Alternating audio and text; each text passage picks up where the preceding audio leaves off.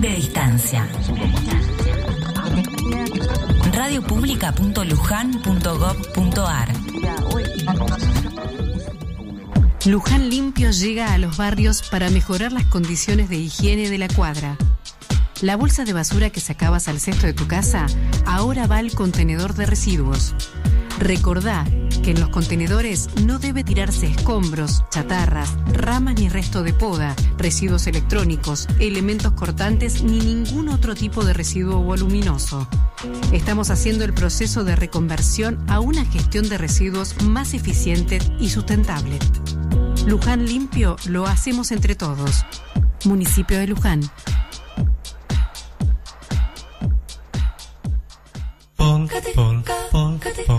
Acompáñanos por los sinuosos caminos borlaminescos. Borlami, único en el multiverso. Martes de 18 a 20 horas por la radio pública.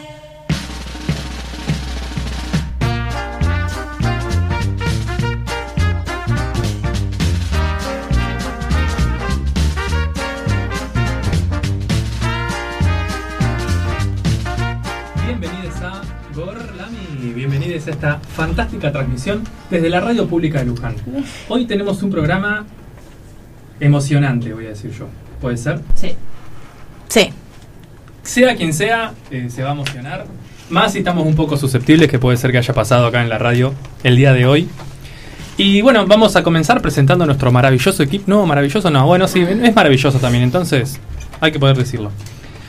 Comenzando por ella, por la persona que nos conduce por los caminos más sinuosos y más gorlaminescos de este multiverso, y ella es ni más ni menos que Lola.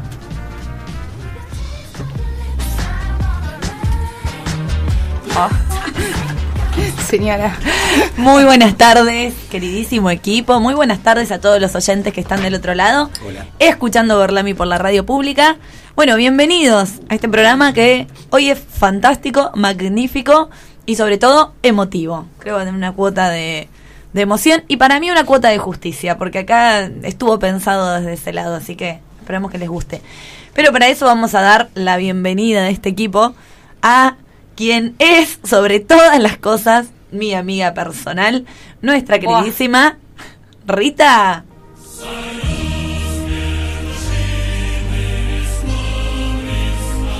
Está bien, como corresponde, que me reciban con una mano en el pecho, a tono con esta música triunfal.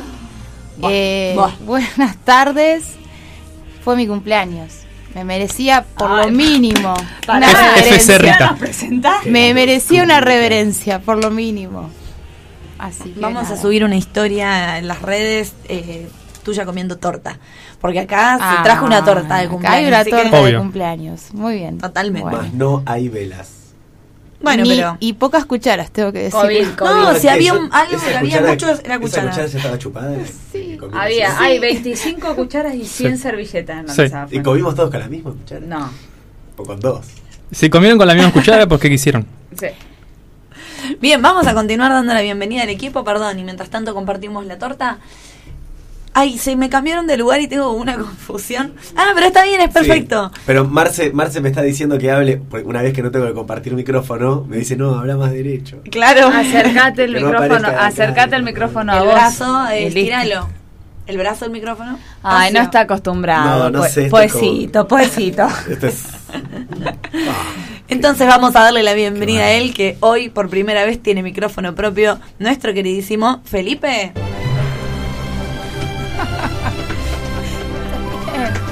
Si la gente viera todo lo que caballo sucede acá va. con las músicas de cortina de cada uno. Son mis pedales. Esquivando balas con mi bicicleta, viene ET. Eh, bueno, buenas Esquivando tardes. haters. Esquivando Vamos. haters, sí, tal cual. Eh, buenas tardes. Muy contento hoy de tener un micrófono propio y bueno, muy feliz de estar ante esta audiencia, este- ante este equipo maravilloso. Y este festejo de cumpleaños también. Sí, también, también. que No tiene pienso. estos, con estos tintes soviéticos que tan feliz me hacen. Quiero decir que eh, en la foto que nos sacaron en las redes, salís con ropa Sí.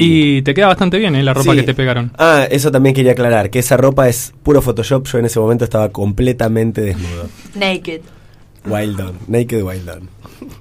Muy bien, dicho esto, todo el mundo yendo a las redes a ver la bella fotito que tenemos en la radio pública. Y ahora sí le voy a dar la bienvenida a mi otra amiga personal. Y ella es una de esas amigas personales que nunca hace bullying en público. Si te hace bullying, es en privado. mi amiga personal, Salem. Comparto uva si quieren, ¿eh? Las semillas están Chicos. ¿puedo saludar? Sí. Gracias. Bienvenidas, bienvenidos, bienvenidos a un nuevo programa de Gorlami que va a ser muy emocionante, a mi parecer. Estamos todos un poco para abajo, me parece a mí. Sí, sí. La verdad que sí. Pero ahora va, Vamos a una pausita. Una pausita. va a levantar porque le vamos a dar la bienvenida a él. El cerebro, la médula, la columna vertebral, la médula era espinal, Espinal. y el trueno entre las hojas, nuestro queridísimo Nacho.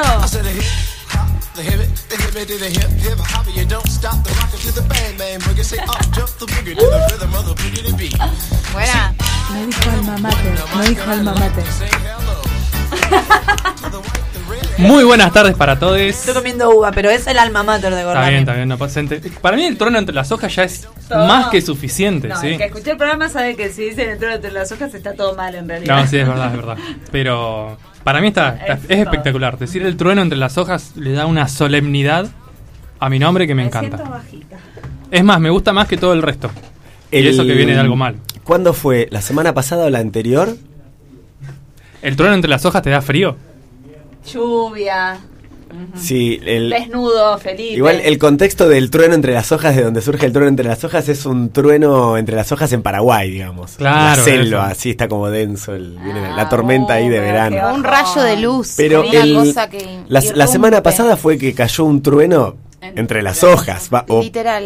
en- entre Igual, la heladera y el, entre la heladera ¿El y trueno no es el sonido? Sí, sí. Sí, el trueno no sé si cae, habría No, que verlo. ya que cae lo, discutimos la otra vez, Sí. y no cae el trueno. Pero le da como ese tinte salvaje decirle trueno a lo que cae. Claro, también, el rayo entre las hojas Lo que hay que no transmitir. No quedaba bien. manera. El reempálago. No, pero porque lo que vibra entre las hojas bueno. es el trueno, no es el rayo. Es claro. Escucha. ¿Cómo me gusta la tormenta? A ver. Hacia Leo. Ay. No hacía León, pobrecito. Es como que se raja la corteza espaciotemporal. Claro. De la tierra Es como que se La tierra plana. ¿Qué dice? es como que se craquela. Sí, Ay, mal. Me gusta la palabra craquelar. Craquela. Cuando uno dice craquela, la misma palabra craquela también, craquela. Crack. Ah, Me encantaba. lento. Estaba esperando que digan algo más porque. Eh, Lola no para de comer uvas y no está diciendo nada. Chicos, no merendé y almorcé. Bueno, almorcé bast- bastante bueno. hoy, es pero- como un perro sacudiéndose, Las pulgas. rascándose Mal. las pulguitas. Bien, mis queridos, algo Ah. para comentar antes de arrancar, algo Bien. para compartir. Hubo muchas novedades, pero como muchas de ellas van a ser comentadas en la columna de Salem de hoy, Sí, no, no, no, no. no. todo eso no lo vamos a adelantar. Voy a decir que estuve sin luz por primera vez desde que vivo sola. ¿Qué se siente? Porque los, los rituales de la vida adulta, ¿se acuerdan cuando La hablábamos de eso? Sí. Pero, ¿qué Eh, estabas haciendo cuando se... eh, si- eh, Cocinando, un ah, bajón. porque siempre te agarra en un momento, ¿viste? Sí. O bañándote, ¿viste? ducha. Yo me estaba bañando. Cociné a la luz de las velas y al otro día la cocina era un desastre. Porque había hecho un tuco, entonces estaba Y como estabas todo- un poco nerviosa. Como que nos escribías todo el tiempo. Estaba Ella nunca aburrida, es tan verborrágica. Es verdad eso. Estaba aburrida, estaba aburrida, no tenía batería, me estaba por quedar sin batería, lo único que podía usar era WhatsApp. Paren, ¿saben que el otro día escuché en otro programa de radio que no era este? eh, unas sugerencias de aplicaciones que tenés que sumar y aplicaciones que Chau. no te descargues porque son malísimas. Y resulta que hay una aplicación que es una especie de Tinder, pero que es para gente que se está quedando sin batería. Es como se llama como el último tiro o el último minuto de vida, una cosa Pensé así. que iba a decir gente que se está Quedando sin luz. Sin amigos. No, sin batería. Y Entonces, ¿qué? ¿A quién le hablas último? solamente macheás, o sea, solamente se le podés usar la aplicación y se te activa cuando te queda menos del 10% de batería. No entiendo para qué sirve. Claro, ¿y para qué No sirve? sé, para conectar gente desesperada. Claro, tipo, ¿qué hago? 10 minutos. Nada, yo tampoco, listo, nos vamos a quedar sin batería, no hablaremos nunca más en la vida. Adiós. Besos. Exacto, es para eso. Por eso la recomendaban que- como que para. algunas declaraciones, como decir, me queda 10%, te amo. Te amo, pero Claro, no te conozco. No sé No quién sos. importa. pero La voy a descargar. expresar mi amor ¿Cómo se llama la aplicación? No me acuerdo, pero era como la Low última battery. vida. Yo creo que se así. queda una aplicación que solamente te deja conectarte con gente que le queda menos de 10% de batería. Así se llama. Ese sí. es el nombre. Ah, sí, puede ser. que se Entre llame así. paréntesis, craquelado. El tema es que si te la descargas, solo la vas a poder usar cuando te quede el Claro, 10% y de a mí batería. me suele pasar porque mi celu está andando muy mal y se queda sin batería. El mío también, todo el tiempo. Entonces, me la voy a Podrían estar en esa app. Lola, pero no descargátela a ver si nos encontramos algún día. Macheamos. me gustó. Bueno, dato. Tendremos que hacer un programa de aplicaciones. Sí. Sería Antes divertido. pueden escuchar el de Apps. las redes sociales. Sí. Bien. Hay Programón. cosas ahí, programón, sí. Solitos. ¿Qué les parece entonces si le recordamos a la audiencia dónde pueden escuchar los programas de. Gorlami? ¿Y dónde nos puede llamar Fer redes. hoy? che, mi familia hace mucho que nos llama. Hoy tengo una sorpresa Están en cualquiera. por ahí. Eh, bueno, sí, nos pueden escuchar todos los martes 18 horas en la 87.9 FM Radio Pública de Luján, online radiopublica.luján.gov.ar. Bien las redes que mucha gente, eh, amiga mía, y les mando un saludo si están escuchando, eh, se ha sumado a la familia gorlaminesca que no se acordaban ni yo, o yo no- por ahí no me acordaba de decirles que tenía un programa de radio y vi me llegaban ha seguido te ha seguido te ha seguido y era todo este grupo de amigos. Vos no tenés un Así programa de radio. Gorlami te tiene a vos atrapada hace dos años. Sí, que Me me parece que la, fotografía oficial de Gorlami, yo. eh, no, no, la que, se- la que se publicó esta semana en la Ah, página de la no y eso y eso tuvo, tuvo mucha reacción en mi Instagram. Como che y todo lo que compartí antes chicos dónde está Perdón, pero bueno, si queriendo- nos pueden seguir. estoy queriendo si compartir quieren- lo de hoy. Perdón, si nos quieren seguir, lo pueden hacer a, en Instagram, Instagram y Twitter, arroba Gorlami Radio, que ahí está, van a ver la hermosa publicación. O no, en realidad sigan a la de la radio pública porque nosotros todavía se borró de nuestra red social. Y si nos quieren dejar un mensajito, lo pueden hacer al 011 15 6887 6347 y si nos quieren llamar, Fer. 43 44 45. Mami no nos escucha en el auto, es como que ella no puede, si no está en otro lado, Que salga y dé una vuelta a la manzana. claro, eso Pero lo que, hace que veces. no nos llame mientras No, ella está en el auto. y llama. Ah, está bien. O llega a casa y llama aunque ya no esté escuchando. Y no se escucha por teléfono. Pero eh, mi familia se- siempre está ahí. Bien. Saludos. Les agradecemos. Bien. ¿Algo más para compartir? ¿Están para arrancar? Yo le voy a comentar a las personas que nos siguen solamente porque nos llamamos Gorlami y Ah, dale. saben qué significa Gorlami, que el domingo fui a ver la película Pulp Fiction, para algunos Pulp Fiction, Tiempos violentos para otros. tiempos violentos para otras personas. Lola, ¿la viste vos esa película? No, pero vos me la regalaste. Te la regalé en DVD. En DVD. Y estoy segura Increíble que, se no las haya visto. y Es que no tengo el reproductor de DVD. ¿No tenés computadora? Ah, Con reproductor. Claro. ¿No tenés Play 3? ¿No tenés No. Play 3? No está en todos los cines porque yo pasé por el, un cine que está por acá y no Eh, está. en Luján está. En Cinépolis Luján está. El en el que el World chango más. ay, vamos. Ah, sí, vamos, ahora. Sí. ¿A qué, a qué hora está? A las 10. Llegamos. Salen de acá y pueden ir directo. Buena idea, buen plan. Así que bueno, nada más. Comentarles que está en el cine, no sé por cuánto tiempo, en general las que están... ¿Y qué tiene que ver con el nombre de Gorlami? Nos Chao. vemos, gente. Listo, chao. Chao. Se cerró el... No, échenla. Eh, no entendió nada desde el Vamos a programa la puerta. 1, no entendió. Sí, no. Hay un director muy famoso Ah, el de cine que se nuestra llama... película es Bastardo sin Gloria, ¿o no? Bastados. Sí, es nuestra, sí. Tenemos ahí un NFT sin gloria. de Bastardo sin Gloria. El mismo director que hizo Bastardo sin Gloria, que es Quentin Tarantino, la segunda película que sacó se llamaba Pulp Fiction, que es muy buena, para mí es la mejor, ¿Ah, sí? para mí sí. Y, eh, bueno, ahí tenés la relación, no sé qué más necesitas. Bien. Te basta. Muchas gracias. Bastado. ¿Pueden decir algo más mientras ¿Estás termino? bastada? ¿Estás bastada y sin gloria? ¿O estás- Bastardeada. Eh, ¿Qué se siente verla en el No cine? arranca, no Yo- arranca. Yo una vez fui a ver que mm, remasterizaron Esperando la carroza Uh, y Ay, no fui. el- en el cine fue una sensación, era la gente ya se reía antes de que llegue el chiste, personas repitiendo los diálogos, una fiesta ver esa Tal película cual. otra vez en Bueno. el cine, supongo que con Pulp Fiction, Pulp algo, Fiction. algo similar. Pulp Fiction. Con Pulp Fiction, eh, lo que me pasó fue, primero fui solo. Entré al cine, no había nadie. Llegué, empezaba a 10 y cuarto, yo fui 10 y Hermoso. 5. Y, y después igual no se sumó mucha gente Es más. Éramos señor que 10 llega nada más. a todos lados, ¿no? Sí, mal. Yo tenía un balde de pochoclo, entonces no tenía problema de estar sentado ahí.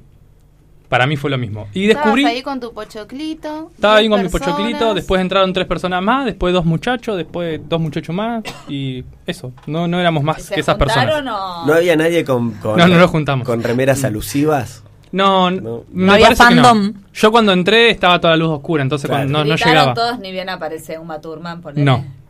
No, no, no. Yo lo único que casi hago es decirle que los que estaban entrando no se sienten en mi fila, porque éramos 10 nada más. Que era uno por fila. Claro, Y más lo o menos. cagaban al de la ¿Y fila cuando más abajo. saliste comiste una Royal with cheese? No, no comí Royal with Cheese. Vieron que tenemos prácticas extrañas los argentinos en eventos sociales, por ejemplo, cuando aterriza un avión. Que aplaudí. ¿Qué aplau- Ah, ¿solo de los argentinos? Eso es argentino. Mira.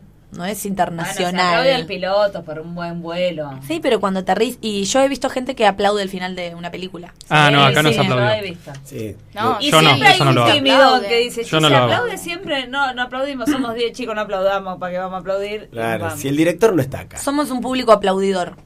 Sí. Yo no aplaudo en el cine. El mejor público Somos del mundo. bochincheros, Sí. entonces necesitamos algún bochinche. Claro. Festejar todo. Claro. Bueno, descubrí dos cosas de la película. A ver. Una que para mí no resultaba tan obvio, pero para otras personas sí, que actúa Steve Buscemi, que es casi un fetiche de Quentin Steve Tarantino. ¿Lo, lo ubican? ¿Cuántas No. veces la viste? ¿En qué Digámoslo. parte aparece? 15 la habré visto. Por eso. O sea, Tuve que ir al cine para darme cuenta que aparecía. Aparece 30 segundos igual, ¿eh? ¿En el bar? En el bar, cuando, Claro. lo- cuando están Uma Thurman, que se pide un... Ah, este es para mí es amigo de Adam. Sandler. Sí, porque siempre ¿Es amigo de también Adam Sandler? Sí, porque Adam Sandler lo mete en todas sus películas. Bueno, es un actorazo. Esta Bueno, es la canción sí, con la que empieza. Es un actorazo, aparece 30 segundos, es, es el que los atiende a Uma Thurman y a John Travolta, a Mia Wallace y a Vincent Vega. Y aparece ahí y lo descubrí en el cine, no sé por qué. Y después me di cuenta que hay un actor que tiene un ojo celeste y el otro marrón. Uno es marrón y el otro azulado. Azulado, sí. Que tiene heterocromía. Vieron que. Em, cuando.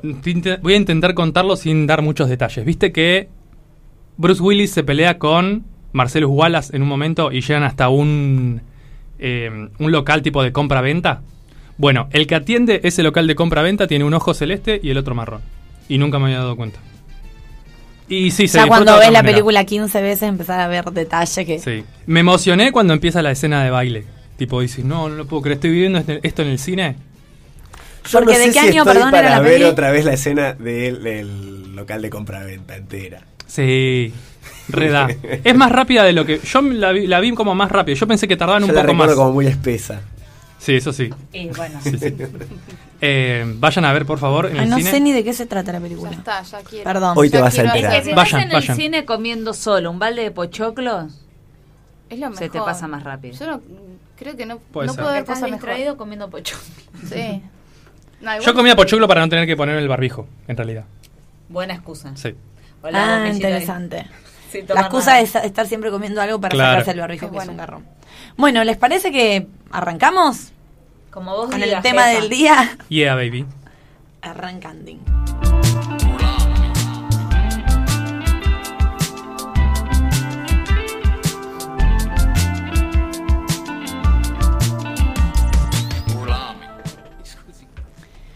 Bien, como se habrá visto, siempre arranco igual, como se habrá visto en las redes sociales, porque yo apelo a que nuestro público nos siga en Instagram. El programa de hoy va a ser un programa especial, alusivo a lo que fue la Semana de la Memoria, la semana pasada, el feriado del 24 de marzo, y también teniendo en cuenta que se viene un próximo, una próxima fecha conmemorativa, que también está bueno enmarcarla dentro, de este contexto de la dictadura militar, que es la Guerra de las Malvinas. Porque vieron que hay como una tendencia analizarla como dos fenómenos completamente separados.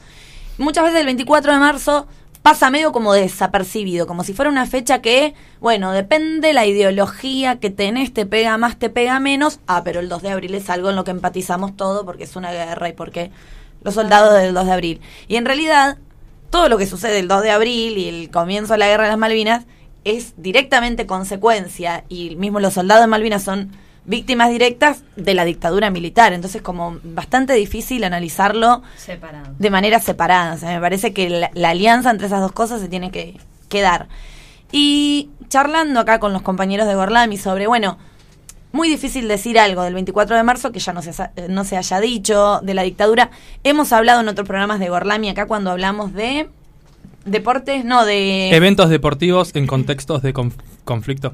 Algo así, eventos deportivos en... Yo creo que fue sobrevolando muchos programas. El de Charlie García también. El de Charlie García también. Siempre está como rondando este tema. El abuso policial creo que También. Es probable. Es un tema que está, o sea, ha estado latente en Gorlami como está latente en lo que tiene que ver con la identidad de todos los argentinos. Entonces era como, bueno, Y como un hecho histórico que no se pierde, ¿no? Que siempre tiene sus continuidades incluso en el presente, ¿no? claro que es lo propio que pasa con todos los eventos de lo que se conoce como la historia reciente. Todavía hay cicatrices en la sociedad, todavía hay partícipes de esto, eh, y es una herida, digamos, que todavía está abierta, que no termina de cicatrizar. Por eso un poco el ejercicio de la memoria, que es el nombre que decidimos ponerle a este programa, porque entendemos no como memoria revolver, traer, quedarnos colgado en el pasado, sino justamente retomarlo como una herramienta para el presente, para el futuro, para insistir con este lema de nunca más y también para revisar un poco nuestras prácticas en la actualidad, porque me parece que también la idea es que haya un aprendizaje de, toda esta historia tan trágica. Y a raíz de esto, eh, se me ocurrió la idea de algo que quizás es bastante básico, pero quizás no todos saben, de aclarar algunos conceptos que son clave en el análisis de este suceso histórico de nuestro país, como lo son el terrorismo de Estado y el genocidio. ¿Por qué? Porque todavía se tiende a pensar que este evento se puede analizar desde diferentes miradas, ¿no? Esto lo ha dicho también Soledad Acuña, que es la ministra de Educación de la Ciudad de Buenos Aires, como eh, cuidado con el adoctrinar, entre comillas, en las escuelas y que está bueno que se muestren la dos, las dos caras de la historia. Y en realidad un poco desde Gorlami y también desde las disciplinas de las ciencias sociales, digo, porque esto no es algo subjetivo, que está teñido de opinión y demás, sino que hay gente que estudia, que se especializa y sobre esto hay ciencias abordándolo.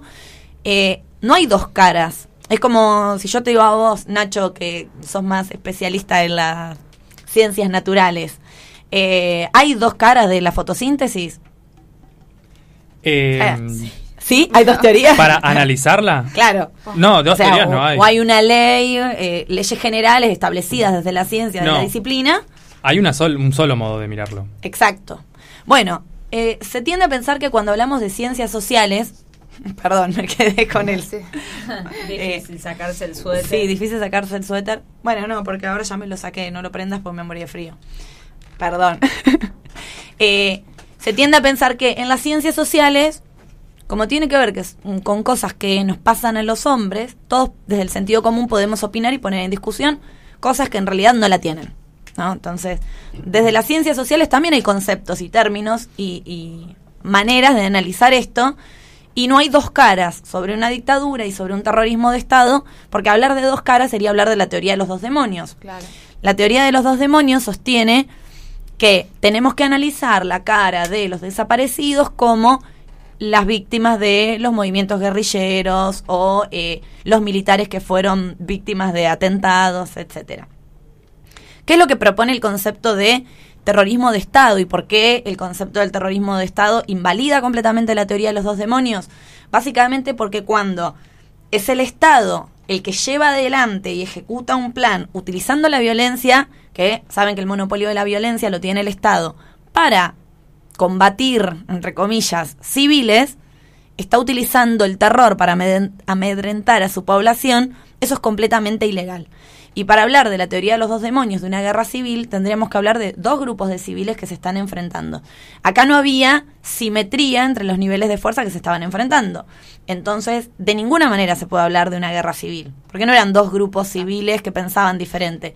Era el Estado, no cualquier Estado, un Estado dictatorial que había tomado el poder por la, fuerza, por la fuerza, que no tenía el poder de la soberanía popular, que no habían sido elegidos, utilizando todas las herramientas del Estado para perseguir, secuestrar, amedrentar, torturar, robar los hijos y todo lo que ya sabemos, y asesinar, por supuesto, eh, a un grupo particular de personas encima, que estaba, o sea, esto lo hace aún más grave, porque no es aleatorio, sino que es un plan completamente sistematizado y por una cuestión netamente, en este caso, ideológica, ¿no es cierto?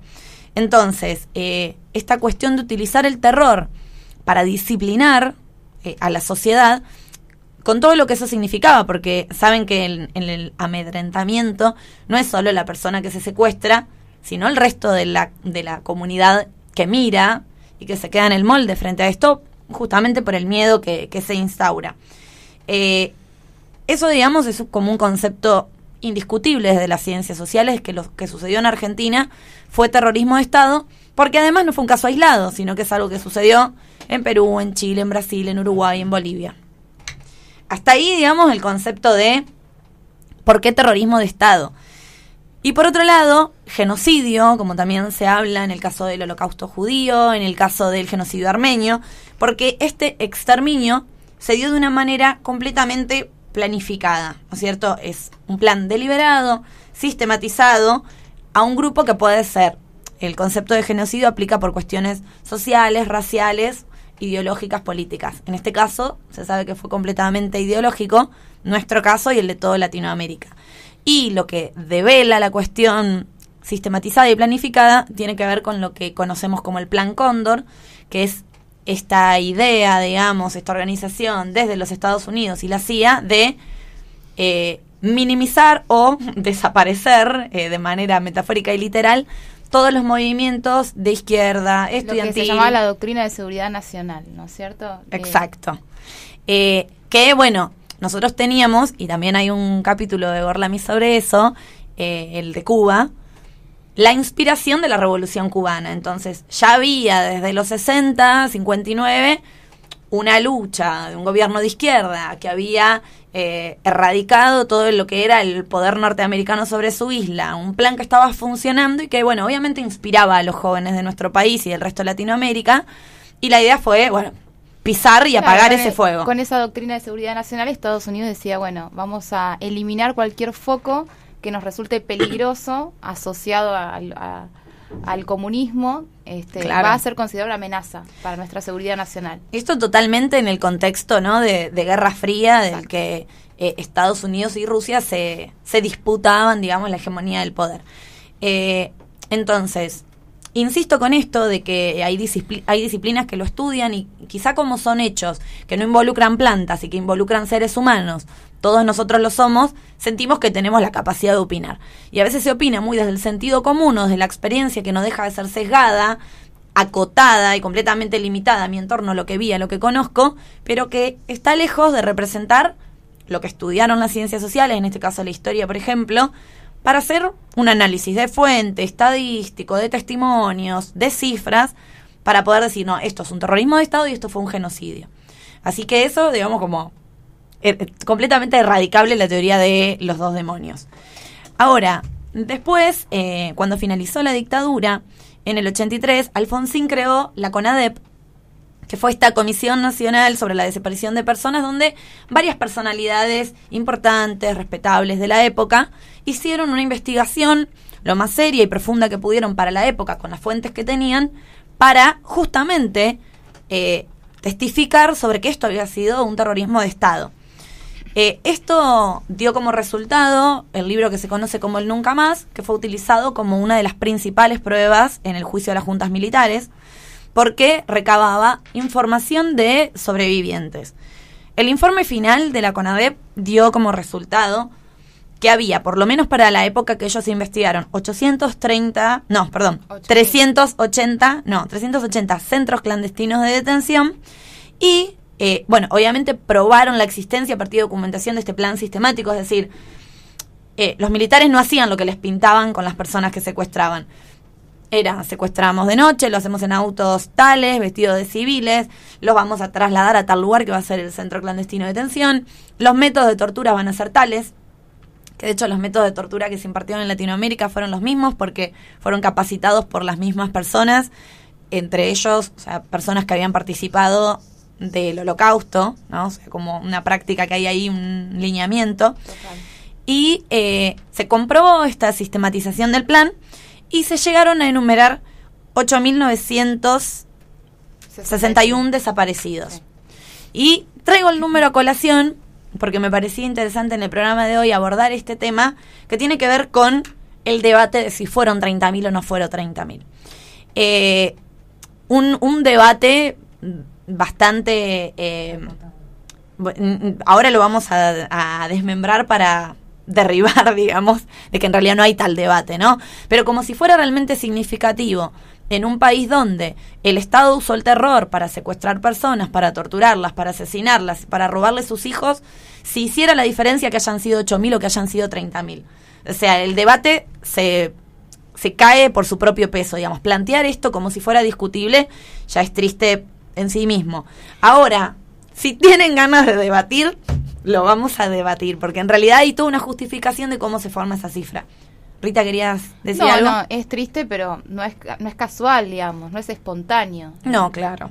Eh, hay toda un- una corriente y en este último año se vivenció mucho más y estuve leyendo varios artículos que, que problematizan esto y que es muy interesante porque decían, bueno, después del 83, el juicio de las juntas, la población había quedado muy conmovida y realmente no era un tema de discusión. Si bien obviamente estaban las familias de los militares, ¿no? Con, toda esta discusión de, bueno, nosotros también tuvimos víctimas, que ojo, eh, nunca, ni siquiera desde el Estado, ni siquiera desde los discursos oficiales, se legitimó la violencia de ninguna de las partes, es decir, nadie legitima los atentados de montoneros, de ERP, sino que lo que se dice eran fuerzas asimétricas.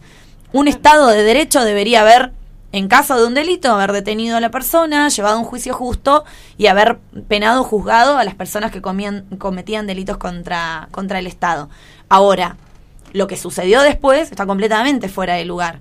Entonces, desde el 83 en adelante mucho no se discutía el tema de la cifra, como que había una cuestión de conciencia social de que lo que había pasado estaba mal y eso no se ponía en tela de juicio. En los últimos años ha habido una vuelta de, de liberalismo, ha habido unos movimientos más de derecha, hay a- inclusive movimientos neonazis, ¿no? no hace falta decirlo en nuestro país y en otros, que empezaron ya con menos timidez que antes, y esto es lo peligroso, porque antes si lo pensabas no lo decías, te daba un poco de pudor. Ahora cada vez con menos vergüenza circularon en redes fotos terribles, es decir, yo me la pasé denunciando gente en redes sociales de eh, hoy es el día de los montoneros, eh, aviones tirando gente, o sea, cosas que son muy sensibles para nosotros como sociedad y que han pasado como con bastante impunidad e inclusive, y esto es lo peligroso, por los medios de comunicación y por los discursos oficiales de personas que forman parte del gobierno, ¿no? Que son funcionarios del Estado, que son senadores, que son legisladores, que son diputados. Eh, este, esta cuestión negacionista que, como decía Rita, no es aislado, no es sesgado, sino es premeditado y responde a un discurso que lo que intenta es invalidar un montón de años de lucha, desprestigian, por un lado, eh, la historia con esto de si fueron 8.000 o fueron 30.000, discutiendo el número, de hecho había sido trending topic en Twitter, eh, no fueron 30.000. Y por otro lado, un discurso eh, peor, porque no, no importa si fueron 30.000 o no fueron, es no fueron inocentes. O sea, como justificando de, bueno, si lo secuestraron, hicieron todo esto porque algo habían hecho, no ese discurso. Eh, se, vuelvo, se cae en su propio peso este discurso porque justamente porque no hay un registro de los desaparecidos, porque el Estado los detuvo de manera ilegal. Entonces, no anotaban, obviamente, en registros oficiales las personas que eran detenidas en centros que, como dice la palabra, eran clandestinos de detención. Entonces, no es que vos podías ir a una comisaría y podías saber quiénes habían estado detenidos, sino sabríamos dónde están todas las personas que faltan. Entonces, el primer argumento para dar al negacionismo es no hay fuentes oficiales y eso embarra aún más la situación. O sea, eso es un argumento más a favor de los que sostienen el número de 30.000 que otra cosa. Por otro lado, las pocas fuentes que, que hubo de investigación, uno es de Aranavia Clavel, que era un agente secreto de Chile, un investigador, que pudo obtener algunas fuentes oficiales, en realidad oficiales no, extraoficiales del ejército, y que pudo llegar en el 78 a un número que hablaba de 22.000 desaparecidos. Y ese documento existe. Y por otro lado, y esto también es entre triste y chistoso, si se quiere, por decir una palabra, el otro documento extraoficial que se encontró es la Embajada de los Estados Unidos, de estos cables secretos donde comunicaban desde Argentina a Estados Unidos cómo venía el operativo, que habla de 20.000 desaparecidos. Esto ya duplica el número que sostienen los negacionistas, que es de 8.000. Entonces, ahí ya hablamos de por lo menos 20.000 desaparecidos. Obviamente, el, el carácter, como bien decimos, ilegal de toda esta detención no nos puede permitir nunca llegar a un número exacto, y el número, desde las disciplinas de las ciencias sociales, se hace de una manera, eh, eh, a partir de una reconstrucción histórica de distintas fuentes, de manera estimativa. ¿Qué cosas se tuvieron en cuenta como para sacar este estimativo? Entre el 74 y el 83 se pudo comprobar finalmente, ampliando lo que había dicho la CONADEP, que había por lo menos 762 centros clandestinos de detención funcionando en esa época. ¿Sí? Todo esto se reconstruye, se reconstruyó mucho después. Suponiendo que en cada centro clandestino de detención hubo 40 personas, ya se llega al número de 30.000 fácil. Pero con algunos números que tenemos que sí son certeros. Que en la ESMA hubo 4.500, por lo menos. Que en Campo de Mayo hubo 4.000. Que en La Perla, en Córdoba, hubo 2.500. En Vesubio, 2.000. Y en Club Atlético, 1.500. Ya estaríamos hablando de por lo menos 15.000 ahí y podríamos decir que el número de 30.000 quedaría casi acotado. El número se queda corto, ¿sí? Sí, sí, sí. Entonces, eh, también otra cosa que se tuvieron en cuenta es los militares que se pusieron en marcha para el operativo. Los militares que estuvieron de diferentes rangos eh, participando de este terrorismo de Estado fueron por lo menos 150.000. Esa cantidad de militares en operativos para detener 8.000 personas no hubiera tenido sentido. Entonces, toda la movilización eh, de armas y de herramientas que puso a disposición el Estado en este plan sistemático de desaparición y de tortura y de asesinato eh, hubiera sido demasiado exagerado. Y por último, también se tuvieron en cuenta en esta estimación la cantidad de habeas corpus que presentaban las familias en la comisaría, que también eran mucho más amplias al número de 8.000. Entonces, por un lado, no, no podemos decir que son 30.000, justamente el número es estimativo porque eh, la detención fue ilegal. Pero si tuviéramos que justificar por qué decimos 30.000, diríamos que con 30.000 nos quedamos cortos. Entonces, como todo esto rebate completamente los argumentos del negacionismo. Y con respecto a esto, eh, ha habido movimientos de memoria completa, ¿no? De todo esto. Y quería hacer, bueno, también, por ejemplo, lo triste es lo que está pasando en la actualidad, como, por ejemplo, el partido de Miley eh, se opuso a un repudio que se planteó en la legislatura porteña. No quisieron participar. también, ¿no? Bueno, el marido de Papita y tenés También. otro. Eh, otros presentaron este papelito de memoria completa y qué sé yo. Eh, se escrachó la calle, eh, la estación Rodolfo Walsh, con papelitos y pancartitas y cositas, como que está habiendo una visibilización de un movimiento negacionista cada vez más fuerte que resulta por lo menos peligroso. Entonces, lo que se pone sobre la mesa hoy es qué hacer frente a este negacionismo, porque eh, son movimientos que surgen en varias partes del mundo. Existe, por ejemplo, el, negación, el negacionismo del genocidio armenio y el negacionismo del holocausto. Y fíjense lo que discuten los negacionistas alemanes, que no fueron 6 millones de judíos, que fueron 4 millones. Claro. Ah, Entonces, quedo otra vez, entonces. Discutir la Qué cifra mentiroso. no tiene- judíos. No, bueno, pero ahí Ningún- vemos un dispositivo. Esto del- Claro. Acá, bueno, está bien, tenía que decir la palabra. pero más allá de eso, que es una práctica que se repite. No es algo espontáneo. No, y que no es solo negar, es avalar y defender. Claro, estás negando algo porque estás defendiendo lo otro y estás justificando inclusive. Eh, frente al negacionismo, eh, el negacionismo nazi, el Estado de Alemania tuvo respuestas inmediatas con leyes que eh, penan inclusive con la prisión o con multas a las personas que manifiestan públicamente que el holocausto no existió. Eh, obviamente el número de los 6 millones de judíos eh, sucede exactamente lo mismo que acá, solamente se puede tener un estimativo de los cuerpos que fueron encontrando, pero hay un montón de personas de las que no se sabe absolutamente nada, entonces es un número que más o menos hizo lo mismo, esta reconstrucción histórica estimativa. Eh, y en realidad el debate está en si una ley serviría o no serviría para penar el negacionismo en el caso de nuestro país, de una historia tan triste, tan lamentable y que todavía deja tantas huellas, ¿no es cierto? Y, y heridas tan abiertas. Pero sin duda, lo que sí, digamos, eh, hay como un común acuerdo, por lo menos en todos los que, los que defendemos la memoria, en que funcionarios del Estado no podrían tener la libertad, porque también está toda esta discusión, ¿no? Bueno, ¿y la libertad de expresión en dónde entonces? No puedo opinar que, No. bueno, por lo menos eh, estaría bueno que funcionarios del Estado o personas que participan del gobierno no puedan negar cosas que atentan contra lo que el propio gobierno propone, porque este año salió un cuadernillo sobre el negacionismo eh, que hicieron de diferentes organismos de derechos humanos, pero del Estado. Entonces la propuesta sería como, bueno, pensar los discursos de las personas que están ocupando cargos de poder. Totalmente. Eh, un último asterisco que quiero agregar, que me parece interesante, en el último tiempo se está hablando, eh, siempre entendiendo que el número es simbólico, ¿no? Tampoco sería tan exacto, 30.000, podrían ser 30.001, 30.200, 40.000. Se habla de 30.450 porque eh, se incluye en la lucha hace un tiempo a todo el movimiento LGBT que eh, aparentemente habían quedado fuera, digamos, de eh, la búsqueda. Sí, esto es impresionante. Entonces Jauregui, ahora, ¿no? ¿cómo? Eh, Jauregui fue el primero en impulsar esta inclusión de, de, de los...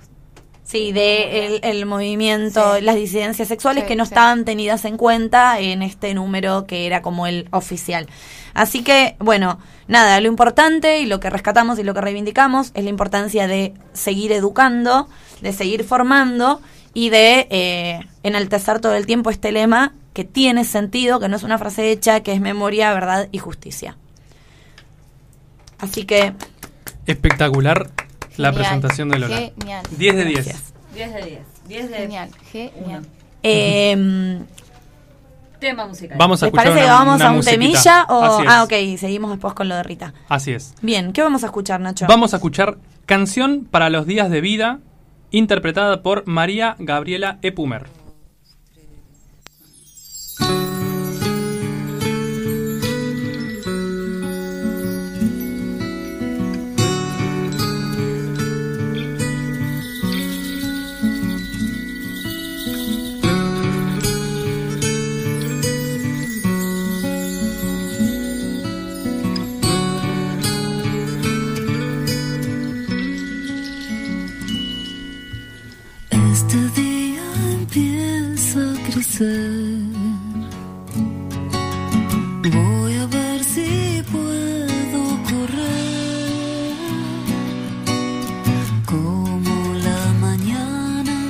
Silbándome la espalda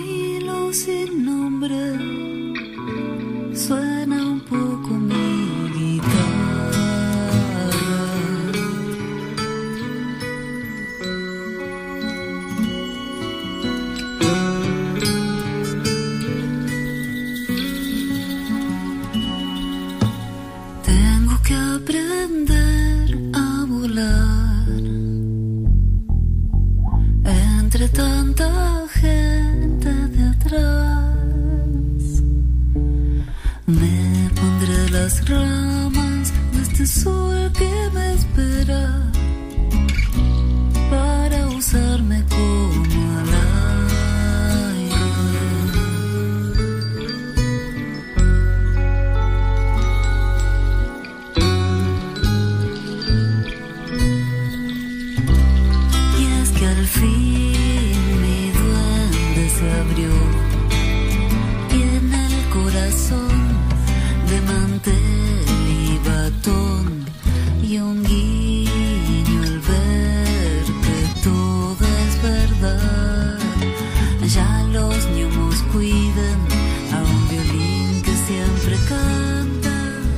Terminamos de escuchar Canción para los días de vida de María Gabriela Epumer. Y continuamos Una versión, aquí, una versión de una- Spinetta. interpretada por Muy María bien. Gabriela Epumer. Y seguimos aquí en Gorlami desde la Radio Pública de Luján, continuando con este programa que decidimos llamar Memoria. Y no te voy a robar más letra porque en realidad la conductora sos vos, Lola. No, como yo. Sí. Somos un equipo. Bueno, pero hay Eh, roles. Y mm, hermosa la versión, que este, en este caso la versión la eligió Rita. Y va a continuar hablando de ella de este tema de la memoria, un poco charlamos antes, con la importancia del testimonio, ¿no? Yo hacía alusión hoy a, a los testimonios que se, recabó, se recabaron en la CONADEP, que formaron el Nunca Más y a partir de lo cual eh, se consiguieron, digamos, como las pruebas para el juicio de las juntas. Así que la idea es profundizar un poquito sobre eso. Sí, por supuesto que pensar la memoria implica también pensar el testimonio.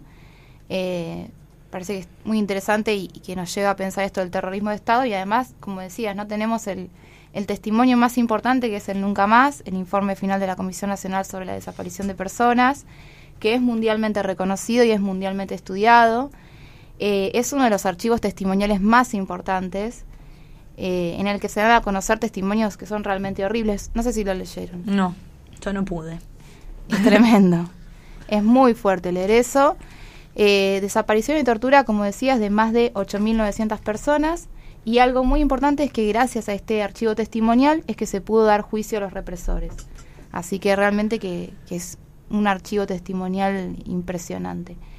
Para pensar un poco el tema del testimonio, eh, es también está bueno pensar lo que plantea un filósofo. Yo lo encararía más desde el lado de la filosofía, eh, por ahí no desde la cuestión histórica, un filósofo italiano que es Giorgio Agamben, que él dedicó casi toda su obra a esta cuestión de pensar la relación entre democracia y dictadura y a pensar el tema del, del testimonio.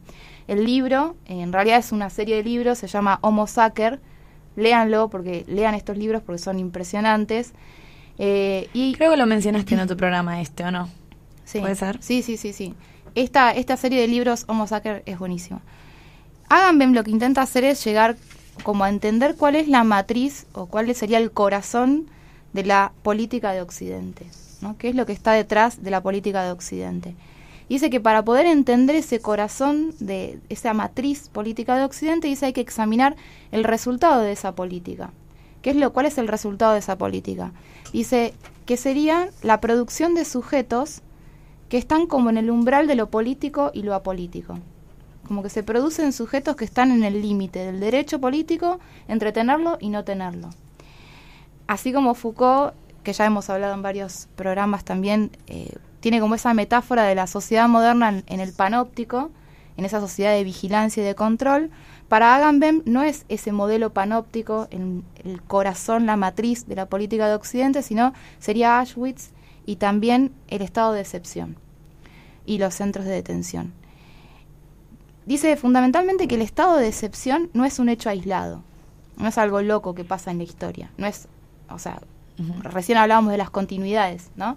en Alemania, el genocidio armenio, acá en la Argentina, no son hechos aislados.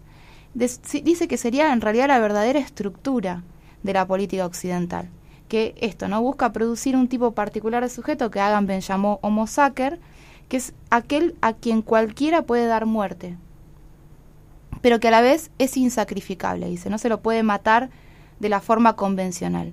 Y esta figura es, dice, la llama nuda vida, una vida a la que cualquiera puede dar muerte, a la que se le puede sacar impunemente los derechos, pero al mismo tiempo no puede ser matada de los rituales establecidos. Entonces toma también a Foucault el concepto de biopolítica, que también ya lo hemos, charlado, en esta distinción que se hace entre la bios, que sería eh, la vida política, y la zoe, que sería la vida natural, distingue estos dos tipos de vida. Y eh, pensando un poco en el mundo clásico, en la antigüedad, se piensa que esta vida natural, la vida sin derecho, era excluida del ámbito de la polis. Foucault viene a decir que en la modernidad ese cuerpo viviente, esa vida sin derecho, se empieza a ir incluyendo en los mecanismos y en los cálculos del poder estatal y entonces se genera una biopolítica, una política que regula con técnicas muy refinadas el control de la vida. Bueno, Agamben dice que en realidad eso no caracteriza la vida moderna, que lo que caracteriza la vida moderna no es la inclusión de la SOE en la polis, sino la forma en la que la excepción, el estado de excepción, se va a ir convirtiendo en regla. y ese espacio de la nuda vida, ese espacio de la vida sin derecho, que está al margen de la, de- del orden jurídico, digamos, va a ir coincidiendo con el espacio político y entonces lo que tenemos son sociedades en las que el derecho y la vida apolítica como que entran en una especie de zona de indiferenciación. No se sabe bien hasta qué punto se tiene o no se tiene derecho. Entonces dice, en ese sentido, el testimonio es la figura central de la resistencia. A esa política de exterminio occidental, lo que tenemos para resistir es testimoniar. Entonces, interesante cuando habla del testimonio, dice que, esto me parece muy fuerte, ¿no? El sobreviviente intenta siempre articular su relato eh, por otro que no sobrevivió. O sea, ese que no sobrevivió es el que fue reducido a esa SOE, a esa vida desnuda, a esa vida sin derechos. Entonces, hablar siempre es testimoniar por otros. Eh, y en estos relatos aparece también siempre como la imposibilidad de una reconstrucción total de esa voz que no, no llegó a sobrevivir, ¿no? Eh, entonces, como siempre dar testimonio muestra al mismo tiempo como la imposibilidad de testimoniar, de, te- de testimoniar al 100%. En el juicio a las juntas militares en 1985, en la llamada causa 1383, es muy fuerte ver, o, o si la leyeron, cómo los sobrevivientes van como declarando en tercera persona, eh, por ese que no está. y al mismo tiempo como que se mezcla la tercera persona con la primera persona. Eh, lo mismo también en la ficción testimonial, testimonial post-dictadura, como que hay elementos de meta-reflexión, donde la persona se pregunta por la imposibilidad de encontrar las palabras para poder contar esa experiencia, como la el miedo a no recordar los detalles. Entonces, como que siempre en estos relatos hay como una especie de reflexión sobre el relato mismo, sobre cómo contar esto, cómo decir, qué palabras. Eh, recordar muchas veces trae como la revictimización. Eh, hay un libro muy interesante sobre esto de Dominique Lacapra que se, que se llama Escribir la historia, escribir el trauma. Está muy bueno también para pensar esto. Y digamos, cuando no tiene que ver con el trauma y la revictimización, la dificultad de testimoniar tiene que ver con la falta de interlocutores para soportar el, el horror de ese testimonio.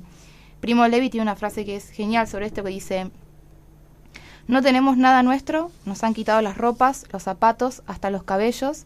Si hablamos, no nos escucharán y si nos escuchasen, no nos entenderían. Eh, hay además un trauma que, que muchas veces como que disocia el hecho y el afecto. Justamente poder elaborar el trauma implica un esfuerzo por articular o, o por volver a articular los afectos y las representaciones. O sea, en conclusión, el hecho de testimoniar es algo súper complejo. O sea, es muy difícil poner en palabras y reconstruir por el que no está cómo decirlo, o sea, cómo atravesar el trauma, cómo sostener ese testimonio, cómo encontrar un interlocutor que sea capaz de escuchar y de, interpretar eso que se está diciendo. Eh, y más en una experiencia tan límite como la dictadura, ¿no? Y eh, decirles, bueno, que lean el Nunca Más, que lo lean, eh, que vuelvan a leerlo, que es un archivo testimonial que hace efectivo el ejercicio de la memoria. Eh, y para, para cerrar, quería retomar un poquito esto de Agamben, que concluye diciendo que si bien testimoniar es algo súper difícil, y que realmente es algo muy valorable, al mismo tiempo demuestra que no se puede destruir del todo la vida humana, que ese plan de exterminio que está en el fondo de la política de Occidente queda interrumpido, tiene un límite, ¿no? Que es, dice, la vida humana es indestructible, nadie desaparece, nadie puede desaparecer al 100%.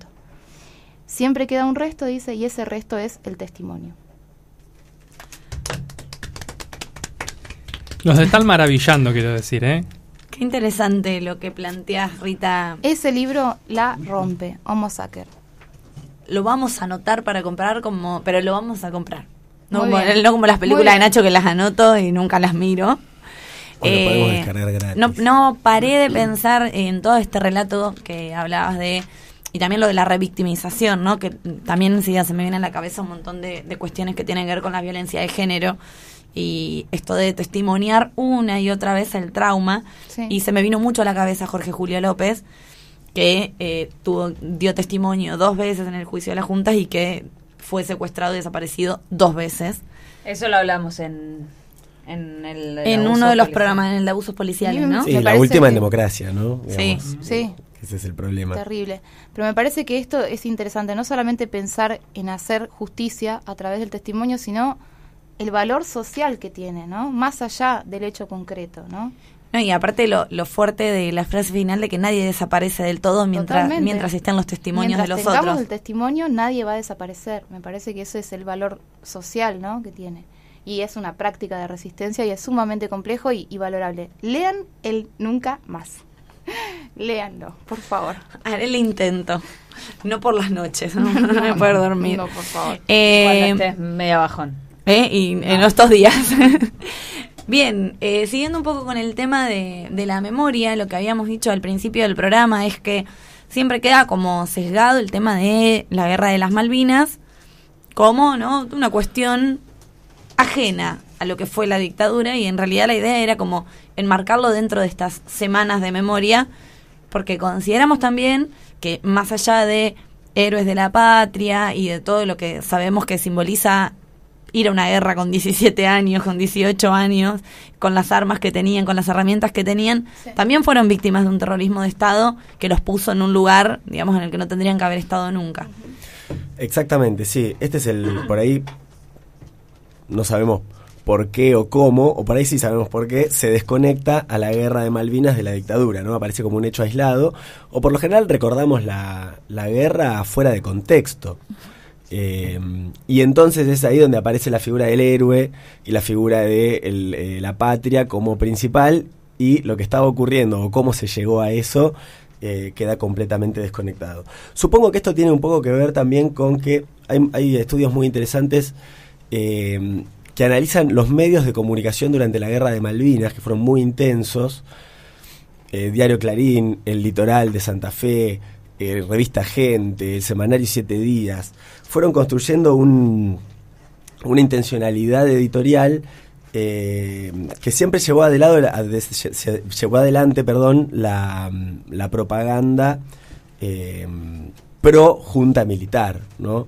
donde también la figura del héroe vamos ganando, súper triunfalista, y de pronto esta construcción de un enemigo único, como país tener un enemigo único en las circunstancias en las que estábamos, eh, legitimó la guerra y hizo olvidar quizás o desconectar, creo yo, de la memoria eh, Yo de soy dónde... malo, pero hay alguien más malo. Exactamente, Apuntemos todos exactamente. ¿Por qué no se fijan en esos ingleses que están ahí ocupando las islas?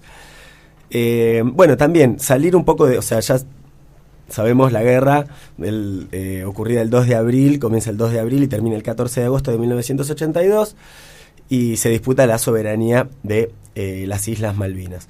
Un poco el contexto es esta dictadura eh, en decadencia ya, con una pérdida de poder. Obviamente apoyo popular nunca había tenido, pero ya las eh, todas las cuestiones relacionadas a las violaciones a los derechos humanos eran insostenibles, ¿no? Y Habíamos mencionado también en el programa de, de eventos deportivos en situaciones de conflicto o algo así, eh, como también ya con el Mundial del 78 ya empezó a haber mucho ruido de la gente que venía de afuera, ¿no? De que esto... Exactamente. En el 82 a todo esto se le suma una crisis económica tremenda, como es costumbre por ahí, Sí. una crisis económica tremenda. y, mm, y bueno, y obviamente cada vez más, más oposición a este al, al poder militar que en este momento estaba nada más y nada menos que Galtieri. eh, con su famosa frase, si quieren venir que vengan, vengan, les presentaremos batalla. entre otras frases que habrá dicho ahí. Eh, por otro lado, en, en Reino Unido tenemos que el Partido Conservador, al cual pertenecía la primer ministra eh, Margaret Thatcher, también estaba desgastado. Margaret Thatcher fue, una, creo que la persona que más tiempo tuvo el, el poder en el siglo XX, estuvo muchísimos años. eh, de- dentro de todo dem- democráticamente, Claro. ¿no? Sacando, Sacando a la otros- reina de Inglaterra. claro. Eh, pe- mucha pérdida de popularidad, vi- comenzaron unas huelgas muy fuertes en las minas de carbón y también había una como una especie de, de rumor, se corría de que se iban a reducir un poco las, este, las fuerzas militares o las flotas, precisamente por la crisis. Eh, así que también la, la posibilidad de ir a una guerra para conseguir adhesión también a su, a su partido le vino como anillo al dedo. Esto para conectar un poco con los contextos eh, y que lo que ya sabemos, y por ahí en estos últimos días con el tema por ahí Rusia y Ucrania vuelve un poco a, colación, es que no esa frase de la, guerra la firman viejos que se odian y mueren chicos que no saben nada, o no me acuerdo Sí. cómo es la frase, pero que está buena porque se refleja acá. Eh, de lo que quería hablar igual más que nada es un poco de, bueno, esto fue la, la guerra de Malvinas y quedó esta idea como de la guerra desconectada y por otro lado, como que hay un discurso a veces de, no sé, yo siempre veo calcomanías que me preocupan un poco, que dice volveremos, ya vamos a ir otra vez, ¿no? Como recuperar una especie de, de- de revancha bélica. eh, que no sé bien de dónde surge, si es una movida de ex veteranos, que por supuesto es respetable, o si el discurso ese se, se, se, se- genera en otro lado y después se reproduce. eh, la verdad no lo sé. Pero en consonancia con esto, o en respuesta a esto, hay una, mm, una escritora y directora teatral argentina que se llama Lola Arias, que nació en el 76, curiosamente, eh, que en su teatro trabaja una, una corriente teatral, un paradigma teatral que se llama el teatro, teatro documento, que es un movimiento que surge en Alemania y que lo que se plantea es eh, poner completamente en tensión la realidad con, con la ficción. Entonces, en el teatro van a aparecer elementos documentales, ¿no? Registros reales, históricos y... y, mm, em, entonces entra en este juego donde el espectador ya no está viendo una obra 100% ficcional donde puedo dejarme llevar por la historia, sino que de pronto hay una persona eh, contando cosas que le pasaron, ¿no? Así que El como- testimonio. Eh, Exactamente, claro, acá aparece, aparece esto del, del testimonio. Eh, entonces van apareciendo estos fragmentos de realidad y este teatro lo que busca es criticar precisamente este encubrimiento, cómo se van construyendo las mentiras, los discursos que van, que van primando y ponerlos un poco en, en tela de juicio y es lo que logra Lola Arias con esta obra eh, en cuestión que se llama Campo Minado, ¿sí? Y también se llama Minefield porque eh, es una obra en la cual participan tres veteranos de guerra argentinos y tres veteranos em, del Reino Unido y cuentan su experiencia en la guerra de Malvinas. ¿no? El experimento que hace Lola Arias comienza en el año 2013 con veteranos argentinos que ella en una, en una instalación audiovisual lo que hacía era proyectar unos videos que había filmado de ex combatientes en sus lugares de trabajo actuales, eh, simulando o actuando cosas que habían pasado o que habían visto en la guerra. ¿no? Entonces, de pronto, un psicólogo que trabaja en un, en un hospital psiquiátrico reconstruía la explosión de una mina o de una bomba en una, en una filmación y eso después se proyectaba en, en distintas muestras de arte. ¿no? Eh, o también un cantante de ópera que, mm, que actuaba el hundimiento del Belgrano en el teatro donde trabaja eh, como cantante de ópera, ¿no? La, mm, entonces, después, en el 2014 y en el 2015, comienza a explorar, se empieza a preguntar qué pasó del otro lado. También hubo excombatientes de la guerra de Malvinas del lado de el- del Reino Unido, sí. Em, así que bueno, comenzó a entrevistar, a investigar, a buscar y así da con, elige a estos tres de Argentina y tres del y tres del, del Reino Unido. Y cuando ella hace su casting el único requisito que más o menos respetó buscó es que todos tocaran instrumentos musicales por una razón bueno escénica después que, que se ve en, en la obra no Eh, obviamente trabaja con no actores y lo que hace es em, trabajar con ellos para que construyan entre los seis, y ob- y obviamente guiados por ella, lo que va a ser el resultado, ¿no? que es eh, esta obra. Eh, con sus testimonios precisamente y también con objetos reales, ¿no? sus uniformes, recuerdos que tienen, cartas que le mandaban chicos que iban a la escuela y que ellos recibían, eh, revistas que coleccionaba su familia, un montón de material muy fuerte y muy sensible que se está todo el tiempo exponiendo. Eh, es muy bueno también porque la música de la obra la tocan ellos.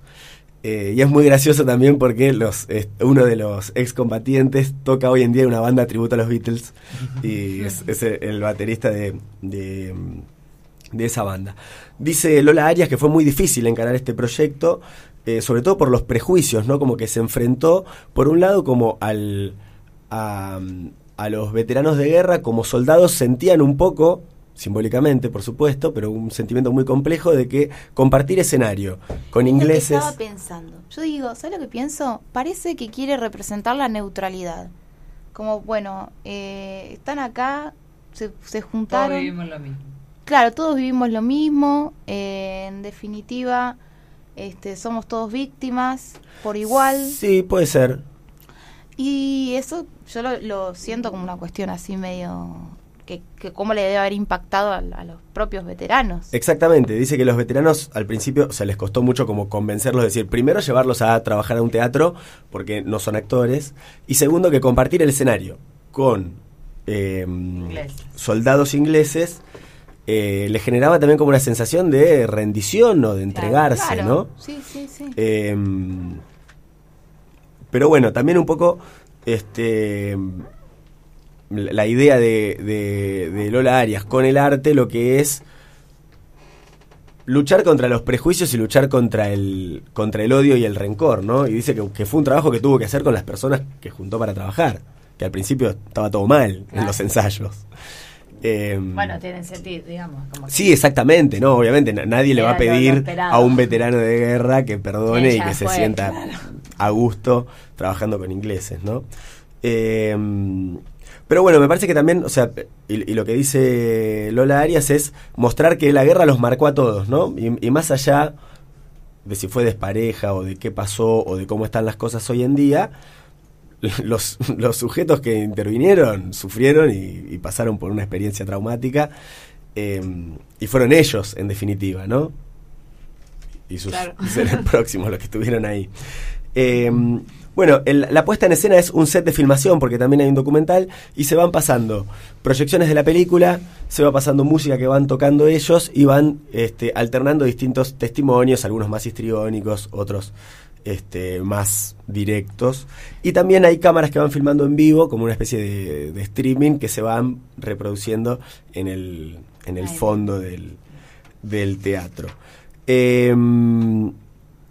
Está esta obra ahora hasta el 24 de el 4, Abril. 24 de abril. el 4 es abril, bien. Em, en la sala Martín Coronado del Teatro San Martín, em, Yo creo que tendríamos que ir. de jueves a domingos. ¿sí? Y las entradas están a partir 30 de. Están entre los 1050 y los 1550 pesos. Descuento para estudiantes. Vayan y, para díganme una cosa después. Excombatientes. ¿Por qué ya no? Yo la vi. Porque yo ya no eh, sé si quiero ir. Yo la ¿Qué vi en la. Mira, yo te voy a decir de- algo. La, La vi en la época. conciliación. La conciliación. No sé si concilia.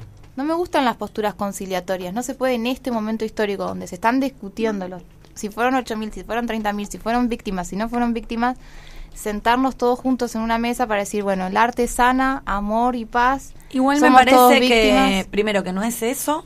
El planteo, Por yo la vi a la obra. Por eso les- ah, bueno. Eh, la vi versión streaming en, en la época de pandemia, porque para el 2 de abril del año pasado, no del anterior, se liberó la obra, el gobierno de la ciudad, no sé, la, la había filmado en su momento y la liberó por streaming para que lo puedas ver, creo que duraba 24 horas. Y por otro lado, digo, a mí, más allá de la medida conciliatoria, me parece que, obviamente, o- volviendo a lo del Estado la dictadura y, y las víctimas o los guerrilleros en Argentina. La fuerza asimétrica, también los ejércitos entre Argentina e Inglaterra, hay fuerzas asimétricas. Sin embargo, eh, Ah, más allá del soldado profesional y el soldado que fue en nuestro país Sí.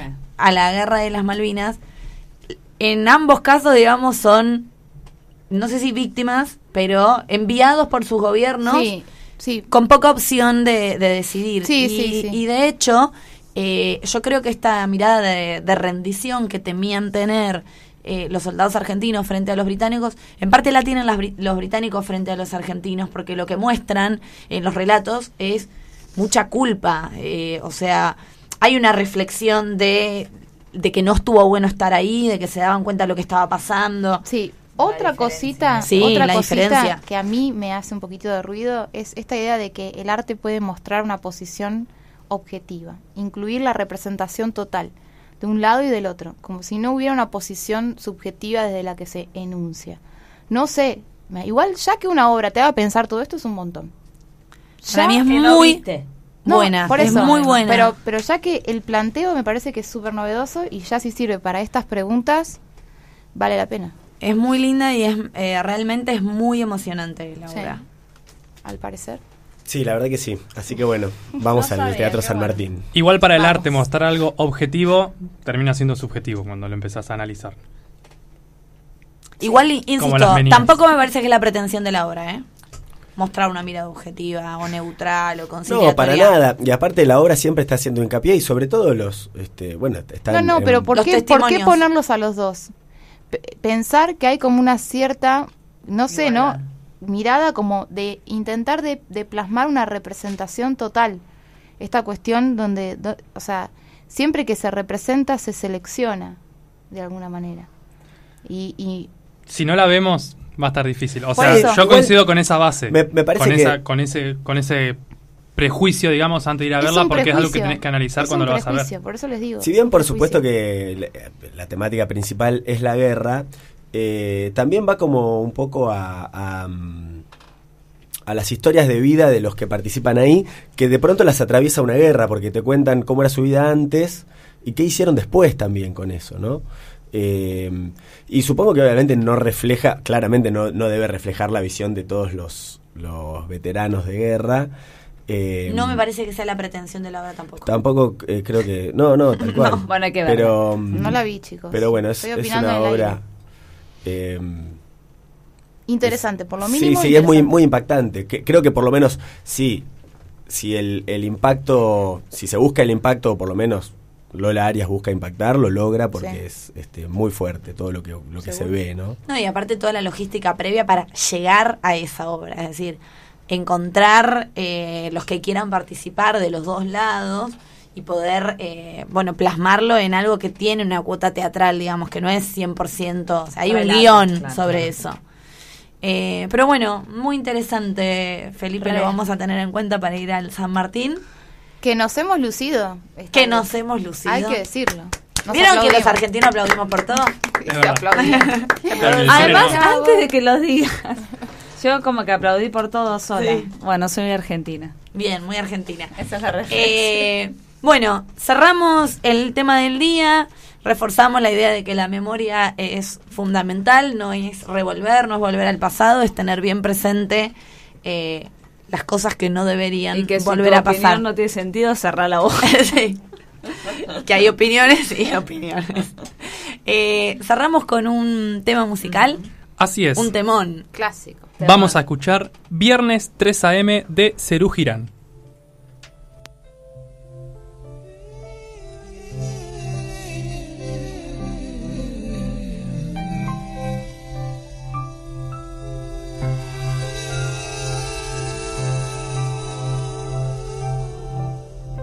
La fiebre fiebre de un sábado azul y un domingo sin tristezas. Esquivas a tu corazón y destrozas tu cabeza. Y en tu voz solo un pálido adiós y el reloj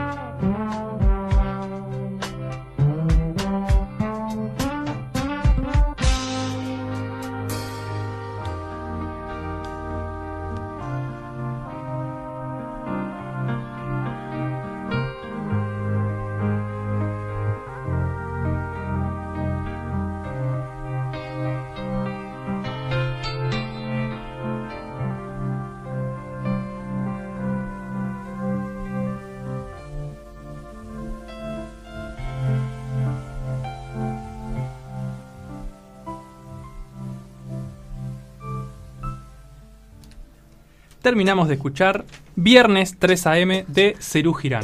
Y hay muchos comentarios aquí por detrás de, de cámara. Me Gente encanta que decir está detrás de cámara. planificando el resto de la semana, Sí. se me parece, ¿no? Sí, estamos viendo si vamos al teatro o a ver Pulp Fiction. Nos re boicotearon el plan de teatro. Miren, Para, yo estoy para, viendo. ¿Por qué habla en plural Felipe? No, no le boicotearon nada Felipe. Miren, hay función para el 31 de marzo, para el 1 de abril, 2 de abril, 3 de abril, 2 de abril sería épico. Campo minado. Disponibilidad Recuerden. limitada. Elegir asientos. Teatro San Martín. Bueno, yo quiero ir. Dale. Eh, bien, luego de cerrar con el tema del día, vamos a distender un poquillo con alguna recomendación y análisis que nos traerá Nacho en esta columna que hace llamar Show Me What You Got. Presten mucha atención. Show eh. me what you got. Show me what you Mostrame, got. que, mostrame que tenés. ¿Querés que la cantemos? me la No, acuerdo no, no, es. no, porque no la conoces. Yo sí. What? What? What? Esperen, eh. Ah, esta una versión.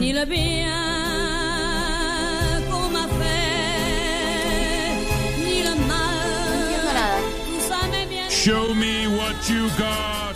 Estamos en una nueva temporada de Gorlami. Cosa rara la columna que elegiste. Una canción es. no- Es raro, la verdad que La es columna, raro. que la canción que elegiste. La verdad que sí, es raro. Eh, ustedes no estuvieron en el primer programa Ay, de la no tercera temporada. no lo escucharon claramente porque si no sabrían hasta de dónde es, de qué película es. Porque obviamente es de una película. Y obviamente Nacho nos hizo toda la explicación de todo. bla. Que no la voy a hacer ahora. Yo, yo por eso no estaba te haciendo como que en cámara lenta me deshacía y los auriculares se me iban volando. Sí. Claro. eh, por una escena de esa película. Sí. Bueno, Bueno, Bueno, está bien. Tarea para está la bien, próxima semana. bien, claro. Escuchar no va con la dieta, Show Me What You Got del capítulo 1. Bueno, en, este, en esta ocasión, esta ocasión tan especial y emotiva, le voy a hablar, le voy a hablar de una película que causó mucho impacto. Impacto. en- impacto profundo. Sí, impacto profundo se llama. Bruce Willis. no, es la de Bruce Willis. Dijo nadie. sí. Está. ¿Cómo se llama la hija del.? Padre. Sí, la hija del padre, eso. Bueno, no importa. Bien. eh, tuvo mucho impacto en los últimos días porque fue la ganadora de los premios Oscars. Y me refiero a la película El poder del perro. ¿Cómo lo van a aplaudir? Claro, loco. ¿Cómo se llama Ah, la sí, es cierto. No, Bravo. igual es mentira, no fue la ganadora. Es lo que yo hubiera querido. Yo hubiera querido que gane el poder del perro. Pero en un... Pero como esto lo escribí antes, dije ya ¿hay fue. perros o es metafórico? El poder del perro no hay perros. Oh, no, ya me decepciona. Mejor, porque siempre que hay un perro muere en las películas. Vos No. quisieras ver una. O se pierde. Sí. Eso O porque vos no pierde. viste Buddy Superstar. Como del perro que juega al Amores básquet. Perros. No muere. Amores perros. Pero en Amores Perros hay perros. Eh, en Amores Sí, Perros sí, hay, hay, muchos sí. perros muertos. Yo no sé. Yo- no, pero también aparecen. Eh, yo no sé si. Yo no sé mañana. Yo no sé si Alejandro Gómez Iñárritu tuvo algún problema con alguna asociación protectora de animales. Seguro. Porque o les dio muchas pastillas o los mató a todos. Porque hay escenas donde tiran perros a una camioneta No. con la lengua colgando hasta acá. y Ay, decís, no está vivo de Yo ninguna no la- forma. no la a y no es utilería. ¿Quién va a pagar para hacer un perro de juguete cuando puede matar uno más barato? Sí. Yo esa película no ah. la vi. Todavía. ¿Cuál Amores Perros? Amores Perros. No la- si hay perros muertos en la camioneta, no la No, veo. pero es. No primer la nivel voy esa a ver. película. Bueno, la película de la que le voy a hablar es El poder del perro. No es la mejor película según los Oscars. La mejor película según los Oscars es Coda, película que no sé por qué ganó los Oscars, pero bueno. Habrán Que pagado. votaron y... Sí, sí, ya sé que Ah. votan, pero bueno. Igual no me sorprende porque si le dieron el premio a mejor actor a un golpeador, Claro. Eh, bueno, Si ya hacen cualquier cosa los de Aptra. sí, lo de la los de la Academia de Artes y Ciencias Cinematográficas están como fuera fuera de tono. Así que igual de, de la ñapi ¿Qué estoy escuchando? ¿El poder del perro? Sí, esta de la, me parecía, es la banda sonora. La banda sonora Wow. es exquisita. Salen después nos va a deleitar, ¿no? Con la ñapi. Exacto. Perfecto. Bien. Un poco de información sobre esta película. El poder del perro está di- es una película de drama y western. Está, Se estrenó en el año 2021 y Western. está dirigida Es gente, Cowboy. me imagino, con Lejano botas oeste. y... Exacto. Y sombrero. Del oeste. Claro. Ah, ok, ok. Pero es un western. Las películas que le gustaban a mi abuelo. western? Como Western Union. Mm, Sí, mi abuelo. Dale. ¿Cómo? ¿Es un western o es un spaghetti western? No, no, es un western. Spaghetti western no. Creo. No, no, sí, es western sola. Está dirigida por Jane Campion, que ella sí ganó a mejor directora Bien, en bien. los Oscars. Igualmente, tuvo 12 nominaciones esta película Sí. Ah, uy, ¿cuántas y ganó una sola. Oh, qué bajón. Re perdedores. Sí, o sea, si me vas a nominar tanto, mínimo dame 3, 4. O sea, no me des uno sí, solo. promedio, Para eso no me, nomi- no me promedio, nomines no me directamente. ¿Sabes qué? ¿Sabes qué? No me nomines. Claro, para eso ni me nomines. Yo que esto, que Jane Campion voy y le pego una cachetada a los de, Sí. lo de la academia. No. No. No, no, no. A la violencia no. Bien, Claro. Ay, Esta- acabo de leer. Retarlo a duelo. esta película está escrita, perdón, está basada en una novela que fue escrita en 1990 1967 y que tiene el mismo nombre. Está protagonizada por Benedict Cumberbatch, Ganador Reptiliano. Reptiliano conocido. Doctor Strange Reptiliano, y. Reptiliano, así es. Kirsten Dunst, Sí. mejor conocida como Mary Jane, Mary Jane. tal cual. Del Spider-Man clave. Me gustan Sí. los memes con Kristen Dunst en Spider-Man. Jesse Plemons, Ah. Yo los conozco de eh, Breaking Bad, uno medio pelirrojo que aparece en la última temporada. Últimamente está actu- actuando mucho. Ah, que se parece a Matt Damon, pero más rellenito. Sí, ese, Sí, ese. es verdad. Y Cody Smith McPhee, que yo no lo había visto en ningún lugar. ¿Ustedes lo conocían? Revelación. Revelación, sí. Esos, estos cuatro actores son los que protagonizan la película. Bien, ¿de qué trata? ¿De qué va? ¿Cuál es la sinopsis de esta película? Esta historia se centra en el vínculo de dos hermanos, Phil y George Burbank. No Brubank, como el- la aplicación. sí. No, no, estos son Burbank, que están requete recontra llenos de guita, gracias a que tienen un campo, son terratenientes y crían ganado. A pesar de que son. sí, venía bien eso. A pesar de que son dos hermanos y se quieren mucho y son de la misma familia, como que no se llevan del todo bien. Phil, que está interpretado por nuestro querido Benedict Cumberbatch, actorazo, eh, es como. Son muy diferentes. Él es el machote, así que soluciona todo por la violencia, grita, él es. El más macho del oeste, acá se puede decir. las hojas, el trueno entre las hojas. verdadero trueno Claro, entre las- el más tip, el tipo más duro del condado. Eh, y por el contrario, por el otro lado tenemos a George, George, interpretado por Jesse Plemons, que es un hombre tranqui, más bueno, que disfruta de la lectura, de la buena música, de relajarse. ¿Es Felipe? Sí. Escucha tango. Y eh, como que no le gusta y no empatiza con la vida machirula de su hermano. Hasta ahí estamos. Bien. ¿Sí? Este es el vínculo de los hermanos. Es un vínculo obviamente muy complejo, porque mientras que Phil quiere mantener cerca a su hermano, como que tiene este poder de familia, el otro como que se quiere alejar. Quiere tener otra vida fuera de eso, ¿no? Como no depender siempre de, la familia y de su hermano y del campo. El conflicto de esta película comienza, el de la película, porque ya los hermanos tenían sus conflictos, cuando George se casa con Rose Gordon, papel interpretado por Kirsten Dunst, eh, y ella y su hijo Peter, que este Peter Gordon es el Cody Smith McPhee, que no lo conocemos, se mudan a la casa. Bueno, no lo conocemos y yo lo conozco porque vi la película, pero antes Yo no lo conocía. Ahí buscando un poco Es un actor australiano. Sí, sí. Eh, Es una producción eh, neozelandesa australiana, grabada en Estados el- Unidos. ¿El último camino era que te dije o The Last Road? Sí, ¿quién eran? Yo no sabía que era ese nenito. Ah, mira, no, no la vi. Mírala. Bueno, la voy a ver. Bien, se mudan a la casa y la presencia de estos, nuevos- estos dos nuevos personajes tensa muchísimo más la relación entre los hermanos. Igual, perdón, este Cody Smith, ¿cuántos años tiene en la película? No se sabe. Pero, Prox, ¿el niño? Y no se sabe. No, tiene menos 18 porque está, quiere ir a la universidad. Ah, porque en la peli en la vida, La vida real tiene como 25 26. años, sí. Pero. Y en la foto parece un nene de 8. Sí, sí, sí, mal. Eh, actúa así como de un, ni- de un niño. Bien. Pero ponele Joven, 17 ¿no? años, Sí. claro. No, él, él estaba como practicando cosas para ir a, a la universidad. Quería ser médico, entonces cazaba animalitos y los abría. Para, para hacer... Sí, espectacular. Amores perros. Sí. Eh, cuando estos dos personajes, Rose Gordon y, eh, ¿cómo se llama el hijo? Peter Gordon, se mudan, bueno, se tensa mucho más la relación entre los hermanos, se tensa la relación entre marido y mujer, se- todas las relaciones se, se tensan. tensa. Para, para resumir, todas las relaciones se tensan. Y muy interesante acá la palabra tensar, porque Phil Bru- Burbank, ya me salió el Burbank, eh, está haciendo una soga y tensa, mezcla la- el cuero y los va tensando. Para que Bien presten atención. Ah. Sí, sí, sí. O sea, un solo mensaje. Un solo mensaje, No, pero perfecto. interpretado. O sea, algo de la película interpretado en una soga. Bien. Además, hay un quinto protagonista que es muy interesante, que no aparece en la película, pero que se menciona constantemente casi como una leyenda, como un mito, Eso una cosa así. Eso Un es espectacular. Que participa indirectamente en la historia, más nunca se muestra. Pepe el Romano. Estaba muerto igual, Es ¿eh? el perro. No. Ah.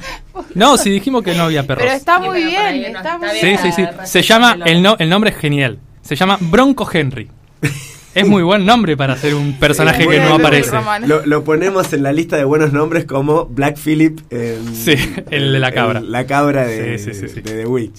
Tal cual. Eh, este Bronco Henry fue el que le enseñó todo a Phil y a George Burbank. Y cuando digo todo, digo todo. Por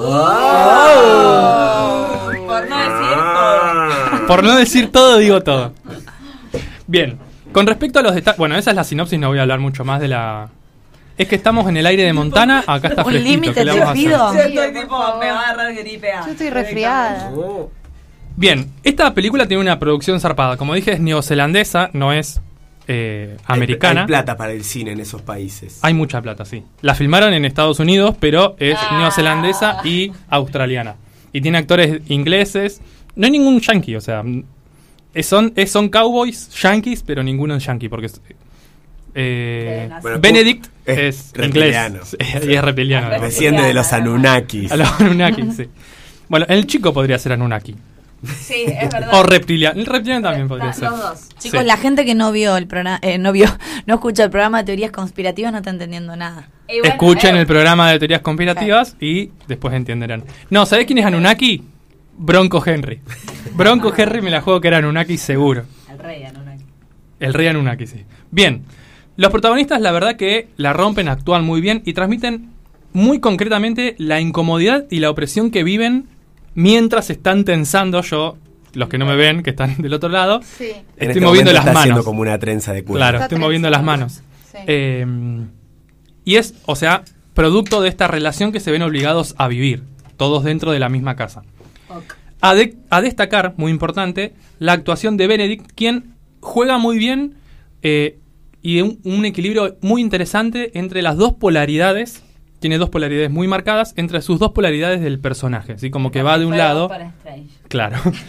Como que va de un lado al otro y se mueve muy agraciadamente. No puedo dar muchos detalles porque si no. Está bien, spoiler Pero sí, préstenle mucha atención a eso. De hecho hay ¿Es una ninja? escena al principio que ¿Es ninja? es ninja, sí. Y samurai, las dos cosas. Al principio que tiene una reacción ante un objeto, muy al principio, una flor de papel para ser más exactos, y al segundo tiene una reacción totalmente diferente, pero como bien pensada, bien actuada, que vos decís, ¿qué está pasando acá? What the fuck. Sí.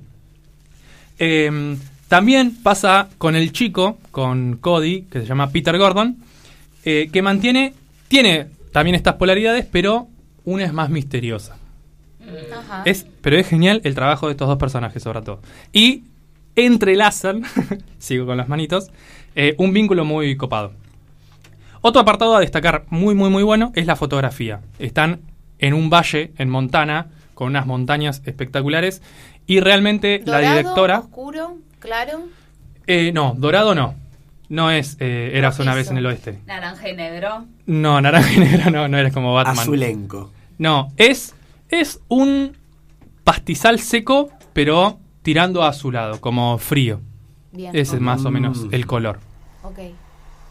Ah, pensé que había una música. Bien, la directora de fotografía se llama Ari Wagner, Wegner, calculo que se pronuncia así, y la verdad que retratan muy bien cómo, o sea, utilizan el paisaje como un agobio hacia los personajes, como que está buenísimo porque es súper amplio, pero lo trabaja más como para agobiar al personaje que para eh, liberarlo.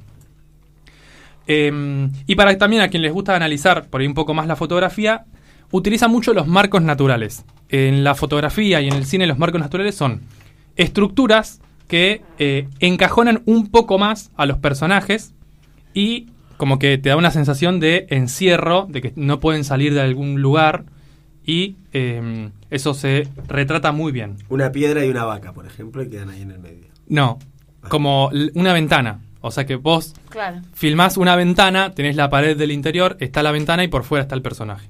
De hecho, presten la atención, la primera vez que aparece Phil Burbank, que es el personaje que hace Benedict, aparece a través de unas ventanas. Solo para que le presten atención. y- Prestá la atención. Bien, ¿por qué ver esta película? No tengo micrófono. Y ¿Por qué ver esta película? No, no, vos estás del principal. Ah, bueno. El poder del perro es una película que es muy atrapante e intrigante. Ya desde el comienzo como que te da ganas de saber qué está pasando, qué va a suceder. Sin embargo, no es una película que te está atacando constantemente con situaciones desesperantes. No es que es... eh, claro, no es un thriller así que te, que te agarra y Eso ya todo el tiempo... me bajonea un poquito. ¿Por qué? ¿Por qué no? Porque a mí me gusta que la película me, tenga claro. Ahí. ¿Estés constantemente tensa? Porque el cine western- y- Porque es- hay muchas historias tipo cine western, donde la vida cotidiana... Pero no es de vida cotidiana. No, ¿eh? bueno, pero ese género a mí me cuesta. ¿El western?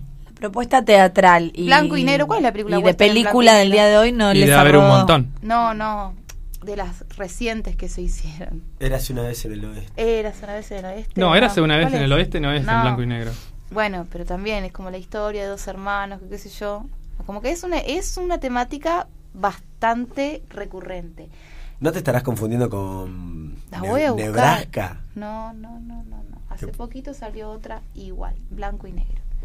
Bien, Pero, para mí pero esta es novedosa. es muy novedosa. Porque ahora, Hay ahora una lo voy a soga que se tensa y un personaje que no se muestra. Exactamente, sí.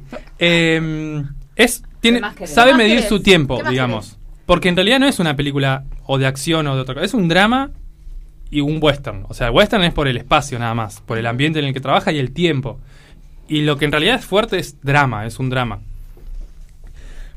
Muy interesante son las ideas de fondo que manejan esta, esta película. Haciendo una lectura no tan profunda, o sea, lo más evidente que tiene, nos encontramos temáticas como la masculinidad tóxica, la misoginia, los roles de género y los conflictos de identidad. Todo eso se maneja en esa película. Interesante. Sí, es súper interesante. Por eso digo que es un western deconstruido, podríamos Claro. decirle. Como que Bien. está mostrando. Porque todo eso está, pero medio que lo enaltece algunos western. Em, y realmente se puede ver cómo esta posición patriarcal y machista oprime y hace sufrir, digamos, no solo como a los que estamos acostumbrados a que sufran, a las mujeres, jóvenes, ancianes, sino como a todo el, el conjunto de personas y de personajes. Me encantaría decir un poco más sobre esta película, pero ya entraría en el campo de los spoilers es imperdonables. nueva, es muy reciente. Es muy nueva, es muy reciente y tiene... Y ganó el premio Claro, toda- Sí. todavía no está en el videoclub, ¿o sí? Está en Netflix. en Blockbuster. Sí.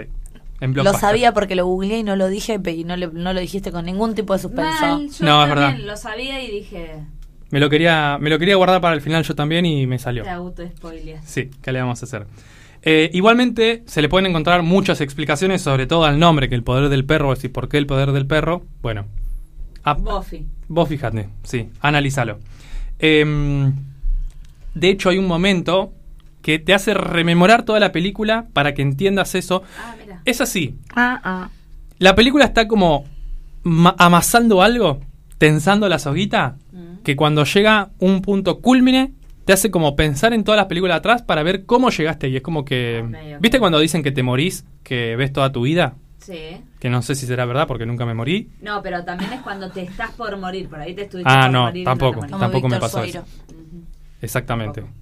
Víctor Soria dijo que vio toda su vida. No, no sé, sé Vio que la vio la luz. luz. No sabemos si eso bien. Que Sueiro Apague apague la la luz, luz, sí. ¿te acuerdas? Sí.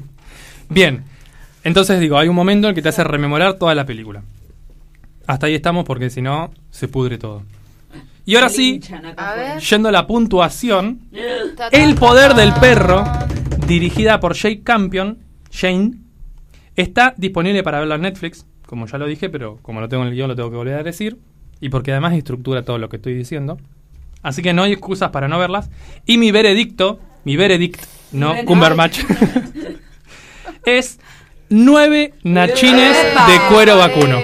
Cuero cuero. vacuno. ¿Cuero tensado? Cuero tensado vacuno, sí. Ah, bien, interesante. ¿La viste vos, Marce? ¿Alguna vez Marce está en las penumbras. Sí, mal. ¿Alguna vez acá en la radio di una película que sea nueve- de nueve nachines? Sí, en el 31, min- seg- 31 pedacitos de terror dije alguna de nueve, me parece. No recuerdo. Bueno, nueve Pero nachines. Es uno de los más altos puntajes que has dado. Y he ¿Verdad dado sí? dieces. Y uno de También. los materiales más nobles. Sí. Sí, ¿Qué no- decir? noble para quién? Y no sé, hubo hasta ¿Eh? de choclo. ¿De qué hubo? Hubo nachines Roquefort De humita. tuvo. Claro, hubo de De humita. Roquefort, es verdad. Y yo noble, no sé, qué sé yo, qué Sí, Mirá la es película. un- Es un, material. Ah, después se- si se tensa mucho, capaz que. No sé. Bueno, eso, Sí. eh, yo ya me la guardé en mi lista. de peli que de películas que no. Nacho Sí. nombra. No, no, pero lo anoté en mi lista de Netflix. Ah, muy bien, está bien. Que igual es un garrón porque cuando quiero ver Netflix voy a mi lista y no carga porque como tengo como 170 películas guardadas en mi lista que nunca veo y saben lo que hago en O Netflix. un internet muy pedorro. Hago zapping de Netflix, digo, ay, ¿qué miro? ¿Qué miro? Y me quedo dormida. ¿Qué miro? ¿Qué miro? No hay- Se dormía gritando. ¿Qué miro? No hay que pagar más Netflix, hay que, hay que dejar Netflix y, Hay que robarle y Netflix salir, a que lo pague. y salir a respirar el aire fresco. Basta de. O instalarse movie. ¿Qué es movie? Yo tengo movie. ¿Vos lo tenés? Sí, lo tengo. Ayer vi una película. No ¿Me hay que? No. no hay que pagar cable. Yo pago cable, Yo no chicos. pago es una cable. antigüedad, ¿no? ¿No viste? Yo LAM te la paso por otro Lam sitio. de Ángel de Brito. Lam. Lam. Peliculón. Podría hablar acá de LAM. Una pareja La la lam. que son ganaderos también, pero de ovejas. ¿Cómo se dicen los ganaderos de ovejas? Pastores. Pastores. Pastores. Son pastores Sí. y tienen ovejas y No, no. de repente adoptan una oveja. Un chanchito. Ese- ese clan- chanchito valiente. Yo digo adopta una oveja y lo pones. Pásamela, Adoptan pásamela, una oveja. Pásame esa película. Dale, Marce. Dale, Marce. No, mirala, mirala porque es una locura. Pasala. Bueno, no nos vayamos por las ramas Bueno, que bueno, todavía nos bueno, queda un bueno, tema bueno. musical y, y la Ah, piña de. Will Smith. Escuchen esta, este temita musical. Vamos a escuchar la canción Gaucho Power del Cuarteto de Nos.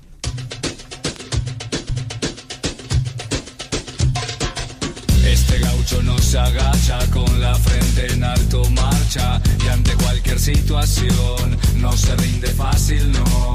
En la adversidad se agranda y aunque no es de presumir, sabe que lleva el coraje en sus andas. Así, sí, sí, sí.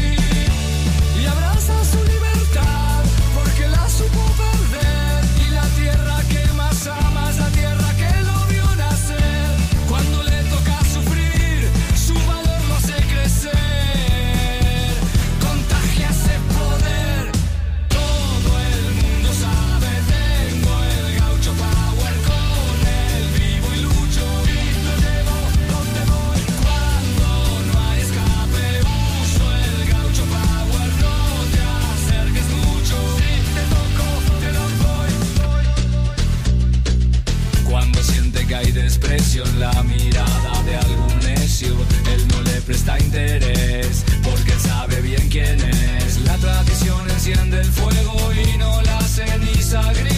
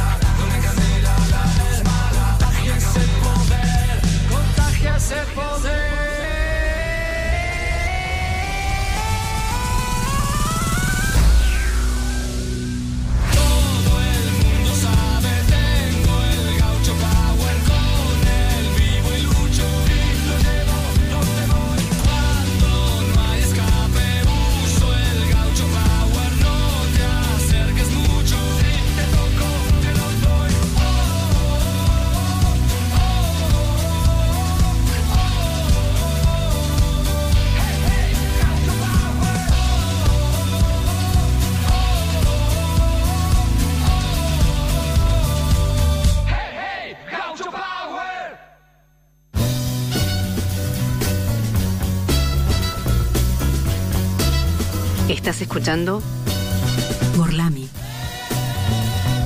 por la radio pública.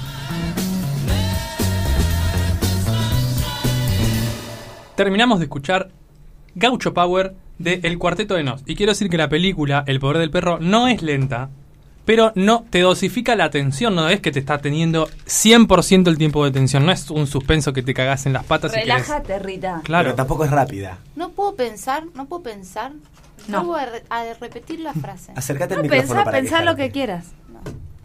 Eh, Nacho, tendrías que hacer algún día una columna de los simuladores ahora que viene la película. Todos sabemos que los simuladores son excelentes. ¿Para qué vamos a hacer una columna de los simuladores? Deja de comer mi torta. Basta. Denle paso a quien Tendría quiera. 10 na- Ella cree que 10 es su nachines torta. de merengue tendría. Ella se cree que es simuladores. Detestable pero válido el argumento. Bueno, eh, ahora sí, ya sobre el final del programa, hemos dejado lo mejor para el final. Como siempre. Como siempre. Ansioso esta por oír esa cortina estoy. bella, bella columna que se llama Créeme, porfa.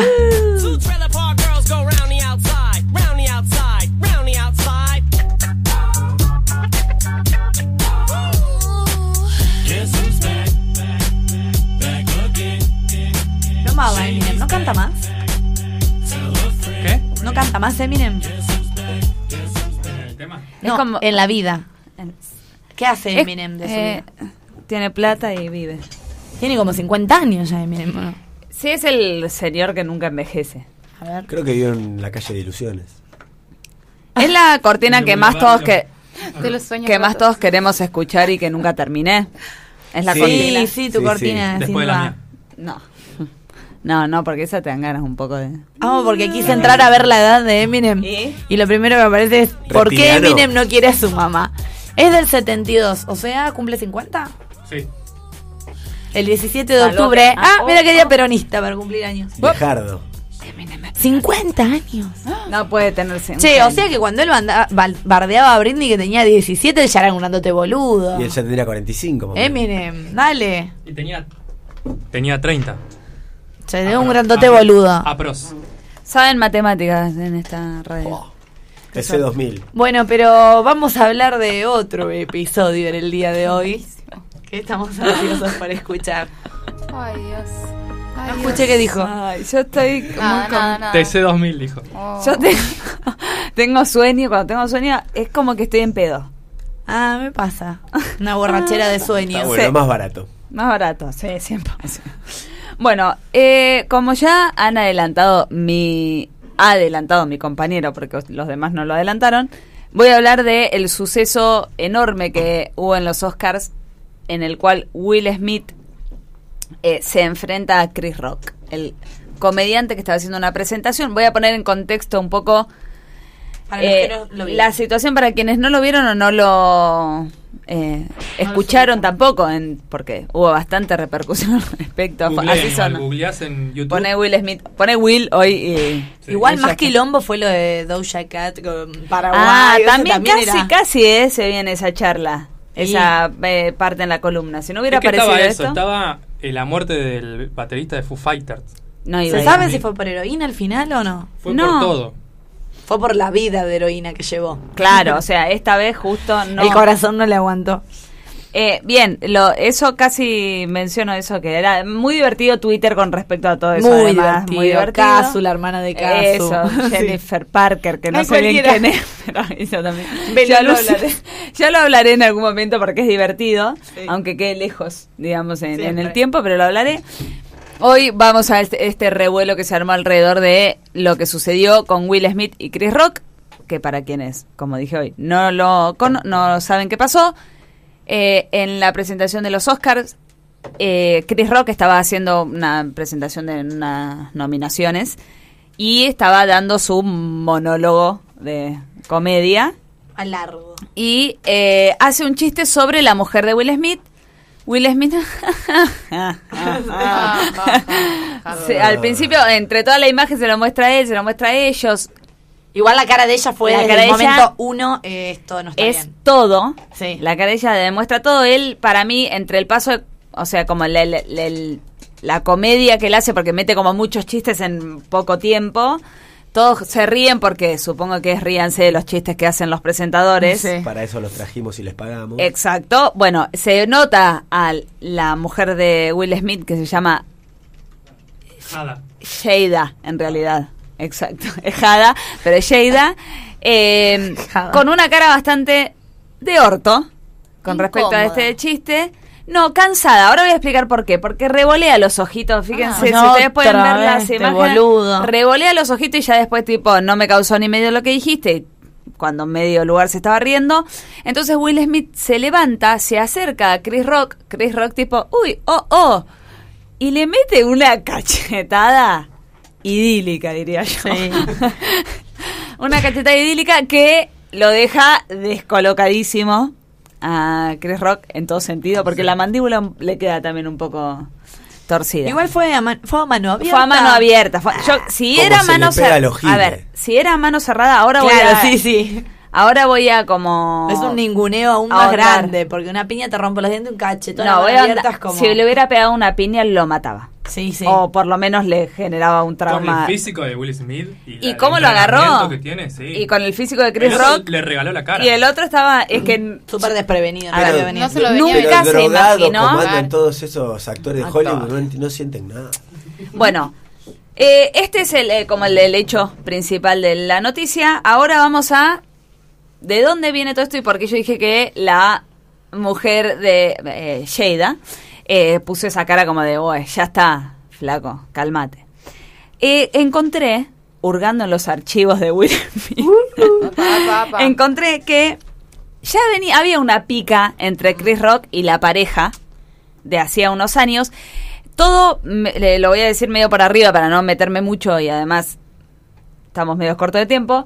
Eh, el- en 2016 hubo como un revuel, un- va, como una protesta de los actores y actrices negros y negras que decían, che, los Oscar todo bien, pero eh, no hubo una nominación donde haya un actor o actriz negra en ese año.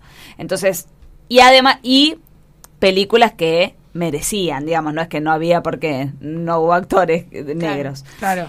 Entonces hubo como una protesta en general de actores y actrices donde decían, che, todo bien, pero todo ¿Qué mal. Claro. Eh, hay discriminación, 100%. A ver, los Oscars no es un, Sí. un ambiente muy sano, que La digamos. panacea de la inclusión.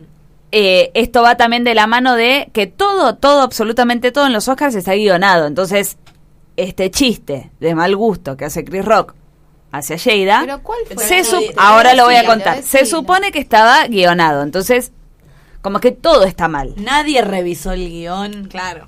Eh, bien, ellos habían tenido una pica porque pasa esto de los de los Oscars en otras Sí. eh, antes. Chris Rock hace eh, eh, de presentador, no sé bien si de una nominación o, tuvo como más tiempo en pantalla y e hizo chistes sobre gente que no no había querido ir a los Oscars o que se había quejado como Will Smith, todo bien que te quejaste, pero tampoco era para que seas el protagonista de tal peli, como que le habían dado esa peli por haberse quejado. Le dice a Jada, ay, bueno, Jada, vos no querés venir a los Oscars, pero pará, sos la esposa de, tampoco nos vamos a morir si no venís vos. Como chistes bastante... Eso en el 2016. Sí, Ah, ok. tiempo antes. Donde ellos salen a hablar y dicen, no, entendemos que es parte de los guiones, que es como que lo que hay que enganchar o, o lo que hay que recibir cuando vos estás en este ambiente, bla, bla, bla. Eh, es más, hasta en un momento por Twitter también les hace chistes, se mete con la ex esposa de Will Smith también, hace un chiste. Se ve que había como, se llevan como. Pesado, ¿no? Sí, y por eso para mí se explica mejor la cara de ella cuando él hace el chiste. claro. Cuando va está haciendo todo esto, él dice, uy, mira, ya venía haciendo chistes además bastante en el límite del humor, de lo que puede molestar o no. Sí, creo que la clave del humor de la ceremonia de todas las personas, no solamente de Chris Rock, fue medio así punzante. Sí, sí, porque hubo otra, otros presentadores con rozando el mismo mismo límite. tono, como Sí. bastante así. Desubicado, sí, como no es tan gracioso. Pero a la vez, como está guionado, no es que. Por eso dicen que por ahí Chris Rock se fue del guion. Porque en lo- como está guionado, ponele, hubo una. se- También se hizo público un video de Kristen Dunst, Dunst Sí. eh, que Amy Schumer era la, pres- la una de las lo- conductoras Sí. le hace un chiste sobre hace chistes sobre los actores vieron que hay que le- en los Oscars le pagan para si uno se va al baño o a recibir el premio alguien se sienta en ese lugar para que no haya nada vacío Ah. Entonces hace un chiste de eso y le dice, ay, a ver vos que sos de las que te sentás y se pone a hablar con el marido y el marido le dice, che. Jesse Plemons, el del poder del perro. Eso es él o no, sí. Este mismo le dice, che, ¿sabés que la que acabas de sacar es mi esposa? Y dicen que eso también está guionado. O sea, como que hasta el mismo... Se prestan también a ese juego. Exacto. Entonces por eso dicen que... Primero todos creyeron que era un, un- un paso, Paso de, de comedia. comedia. Exacto. Eh, esto de la cachetada. yo lo vi y en el chiste todos se matan de risa. Es que sí. En el chiste se matan de risa Inclusive cuando le pega... con la cara de ella, que también es como exagerada, porque no Sí. es que disimula el disgusto. No, no, no, revolea los ojos, hace como todo un gesto. Eh, todos se ríen porque es como y él responde entonces queda como que al principio parece real Y eh, es insólito también lo que sucedió, entonces no queda otra que creer que era como parte de todo el show. Eh, bueno, este- con este humor, el- lo que le dice eh, el chiste es, bueno, ahí están Will Smith y la mujer, uy, ya va- vamos a verla en G.I. Shada, o G.I. Shane, me parece que le dice, a. Shada. Shane, sí. Está bien, que G.I. Jane es una película donde, que creo que Demi Moore es la actriz, que está pelada. ¿Por qué le dice esto? Contexto a todo, además de que venían ya eh, con Quilombo, Sheida padece de una enfermedad que se llama alopecia, que es la pérdida de pelo, básicamente.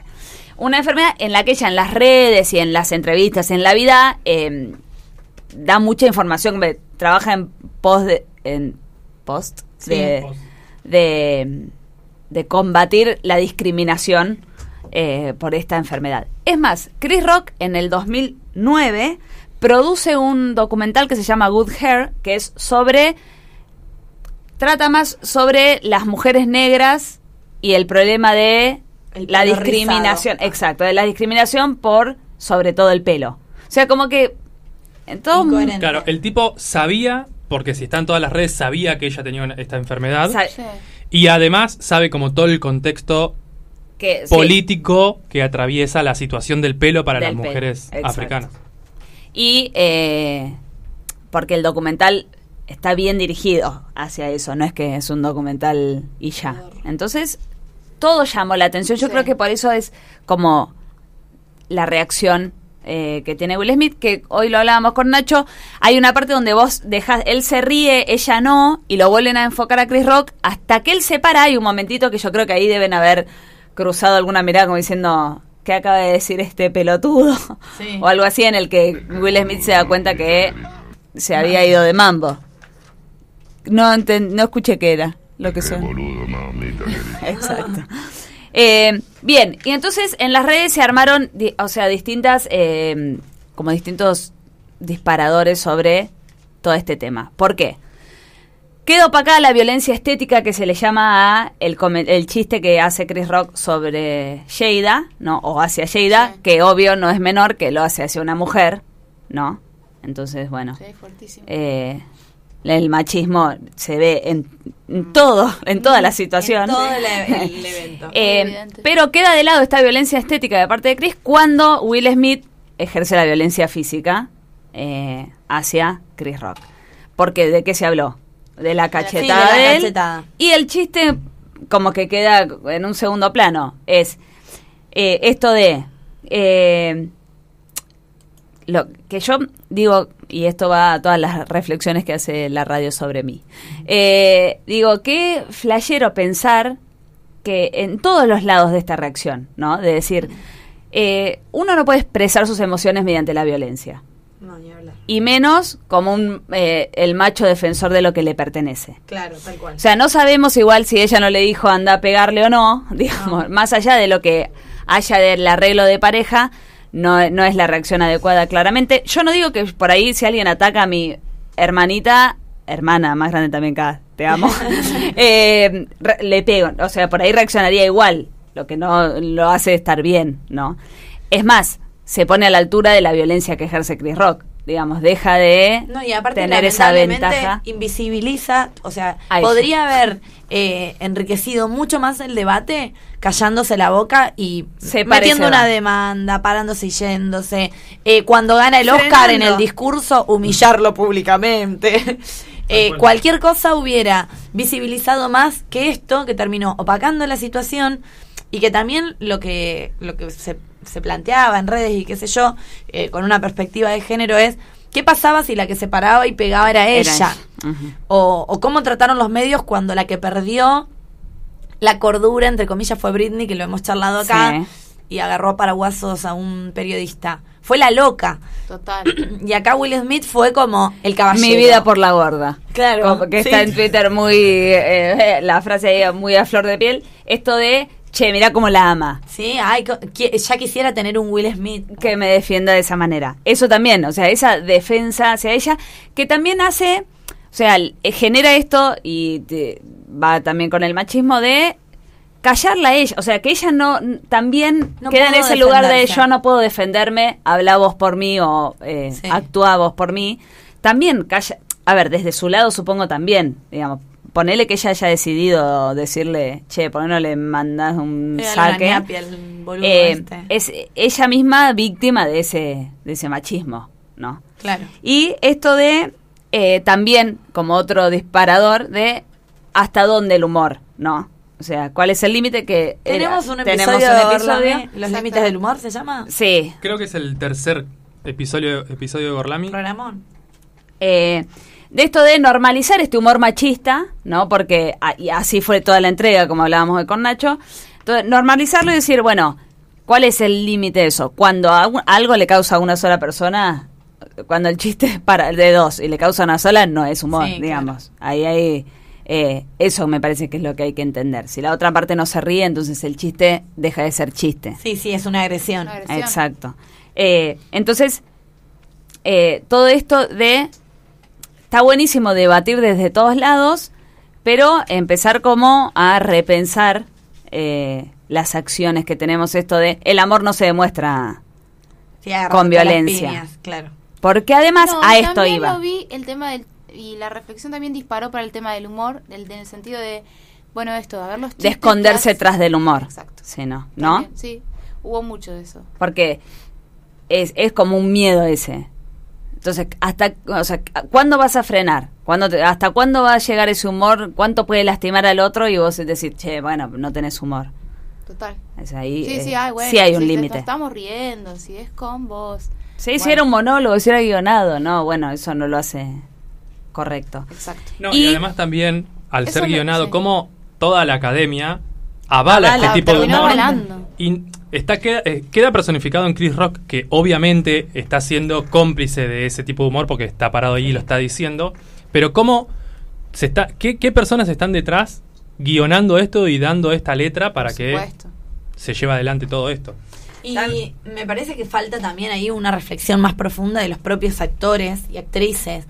Eh, si la academia viene teniendo actos misóginos y chistes machistas en todas las Chao. entregas, eh, a ver, chicas, no vayan más. Mm. Hagan una sentada a ver si la Hay academia algunos- agarpa tanto hay sin algunos Nicole discursos Kidman, de las- sin Penélope Cruz, sin Salma Hayek, sin Julia Roberts. Meryl no vayan sin Meryl Streep. No, que ellas Sin tiran, Sarandon. tiran sus discursos feministas, por suerte, hay varias Sí. que sí, pero bueno. Susan Sarandon es una. Eh, Meryl Eh, Streep también. Y Reese Bueno, pero una acción más contundente. algo Sí. Exacto, que, que haga un poco más de ruido.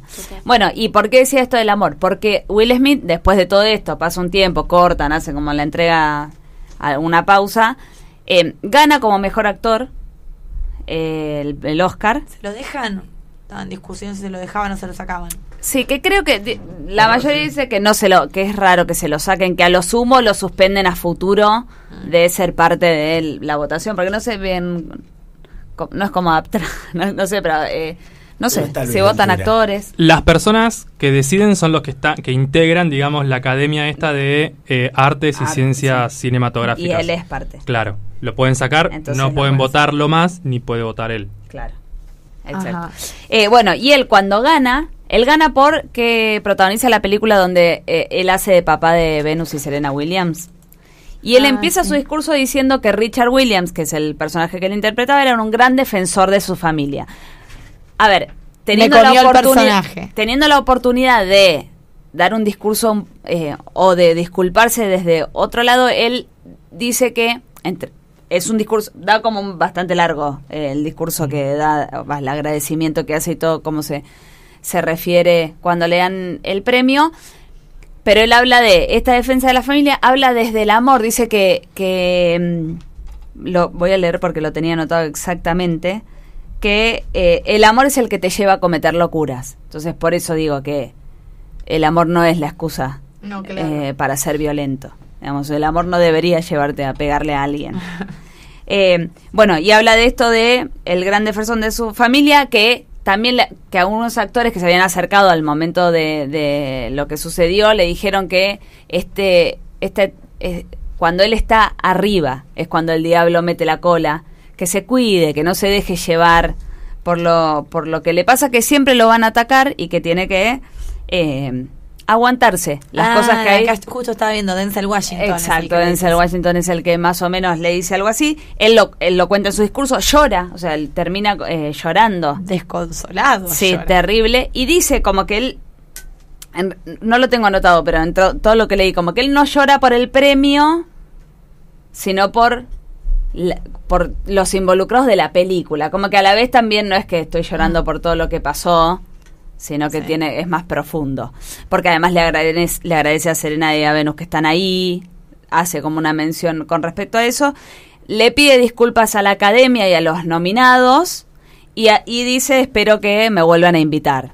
Como entendí que me las mandé. Pero en ningún momento No se disculpa, Chris. no se disculpan, no- por ahí no con él, de la reacción, Claro. que es como lo que está mal. Eh, su reacción es equivocada, a mi parecer. Sí, el discurso fue más justificándose Mm. que otra cosa. Y así, esas lágrimas y, o pidiendo perdón, no sé, es como un, un discurso que tienen los hombres golpeadores también.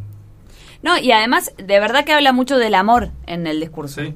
Entonces, eh, Sí. ese- el mi vida por la borda lo representa en, en ese discurso que es totalmente un Oye, encima ahora estoy viendo que salió a declarar el papá de las Williams, como diciendo, che, mira, a mí no me gusta el chivo expiatorio. Yo no lo hubiera pegado. Porque yo no le hubiera pegado a nadie. Es más, si ves la peli, ¿vos la viste? No.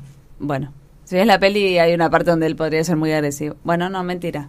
Es agresivo el padre de la Él, él explotaba a sus hijas, ¿no?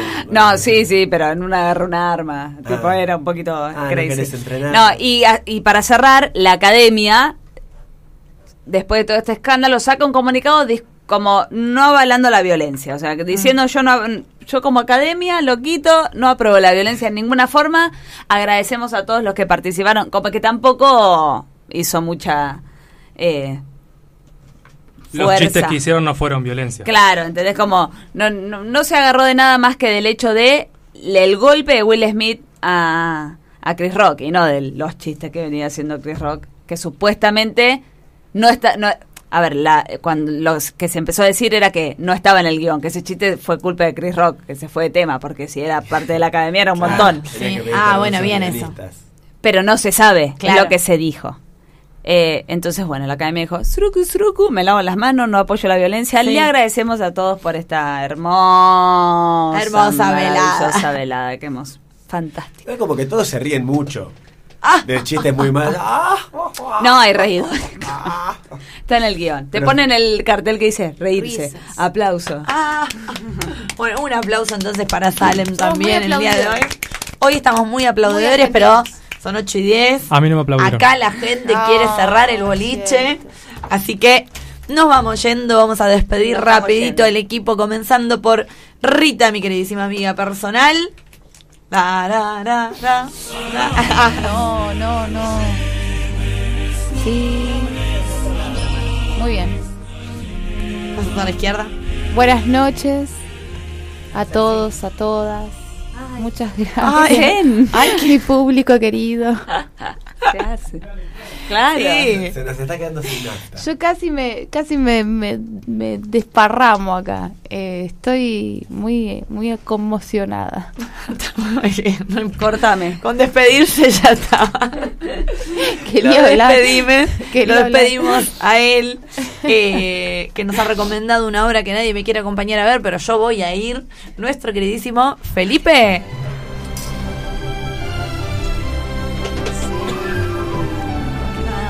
Bueno, eh, nada, me despido simplemente. nada. Gracias. No, se enoja, se enoja. Muchas gracias. Ahora despido a ella, mi queridísima amiga personal. Salem. Muchas gracias por escucharnos. Recuerden seguirnos en nuestras redes sociales, arroba Gorlami Radio en Twitter y en Instagram. Y todos los martes, 18 horas, por la radio pública de Luján. Los vemos. Espectacular. Y lo despedimos a él, que hoy además nos ha recomendado una película que podemos ver en este momento, no hay que piratear, no nada, está en Netflix. es el cerebro, la columna, la médula espinal, el alma mater y el trueno entre las hojas de Aplaudirlo, Orlami. hay que no le Nacho.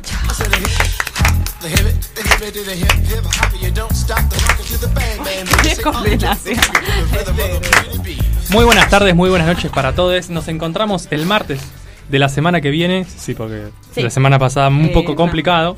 Aunque sea A las Spotify. 18. ¿Qué? Si ah, sí, por Spotify, sí. sí. Y hasta la victoria.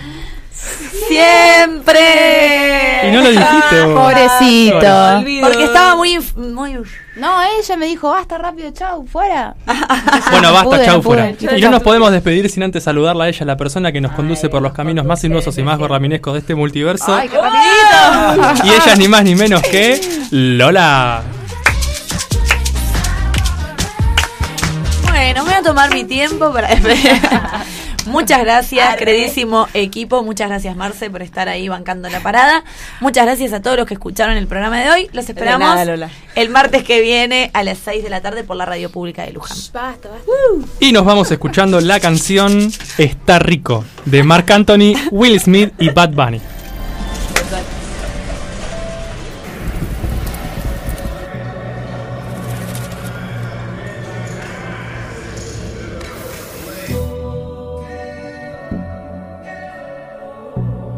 Mark Anthony. Bad Bunny. Will Smith. Haciendo historia. Tú quieres algo y se te ve. Aquí hay ambiente pa' ahora y pa' después. Ya tú probaste la otra vez. Por eso sabes que tú estás rico. Estás rico. Estás rico.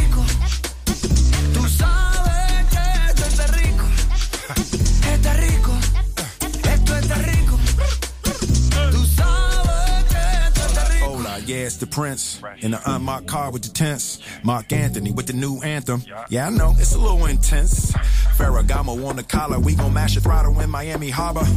Girl, you want me like a shadow. You make a move, make it matter. Hey now, well, I guess we can play now. Blend my Philly way now. With your Latina sway now. Sacude tu cadera. Always taking pictures. Laughing, blowing kisses. I think you're delicious. Mark, what this is.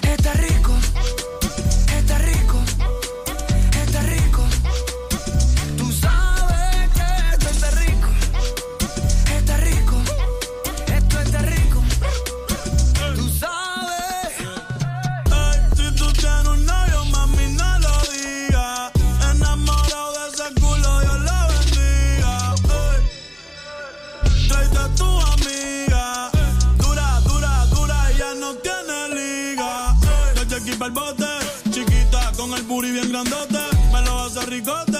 Me pone bellaco, ya sé que se note. Échate el spray. Vamos pa' la sombra, que hoy te va a hacer las de Grey. Si quieres te echo otra, pero dame un que esto está rico.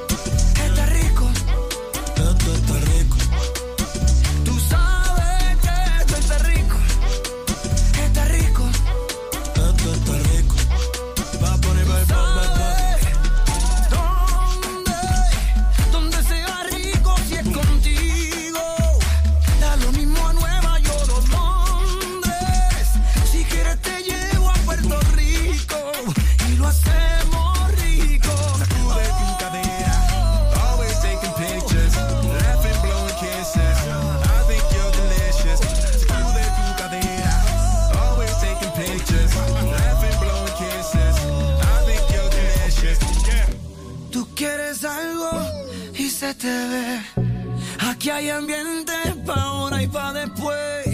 Ya tú probaste la otra vez. Por eso sabes que tú estás rico.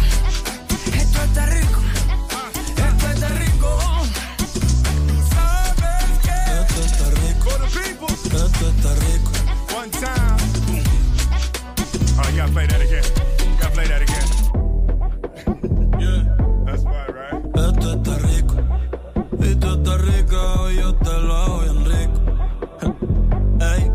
Lo hacemos en Puerto Rico. Bad Bunny, baby. Gentlemen, gentlemen, he's all in. Okay, all in. We have another one. Todo, todo, todo.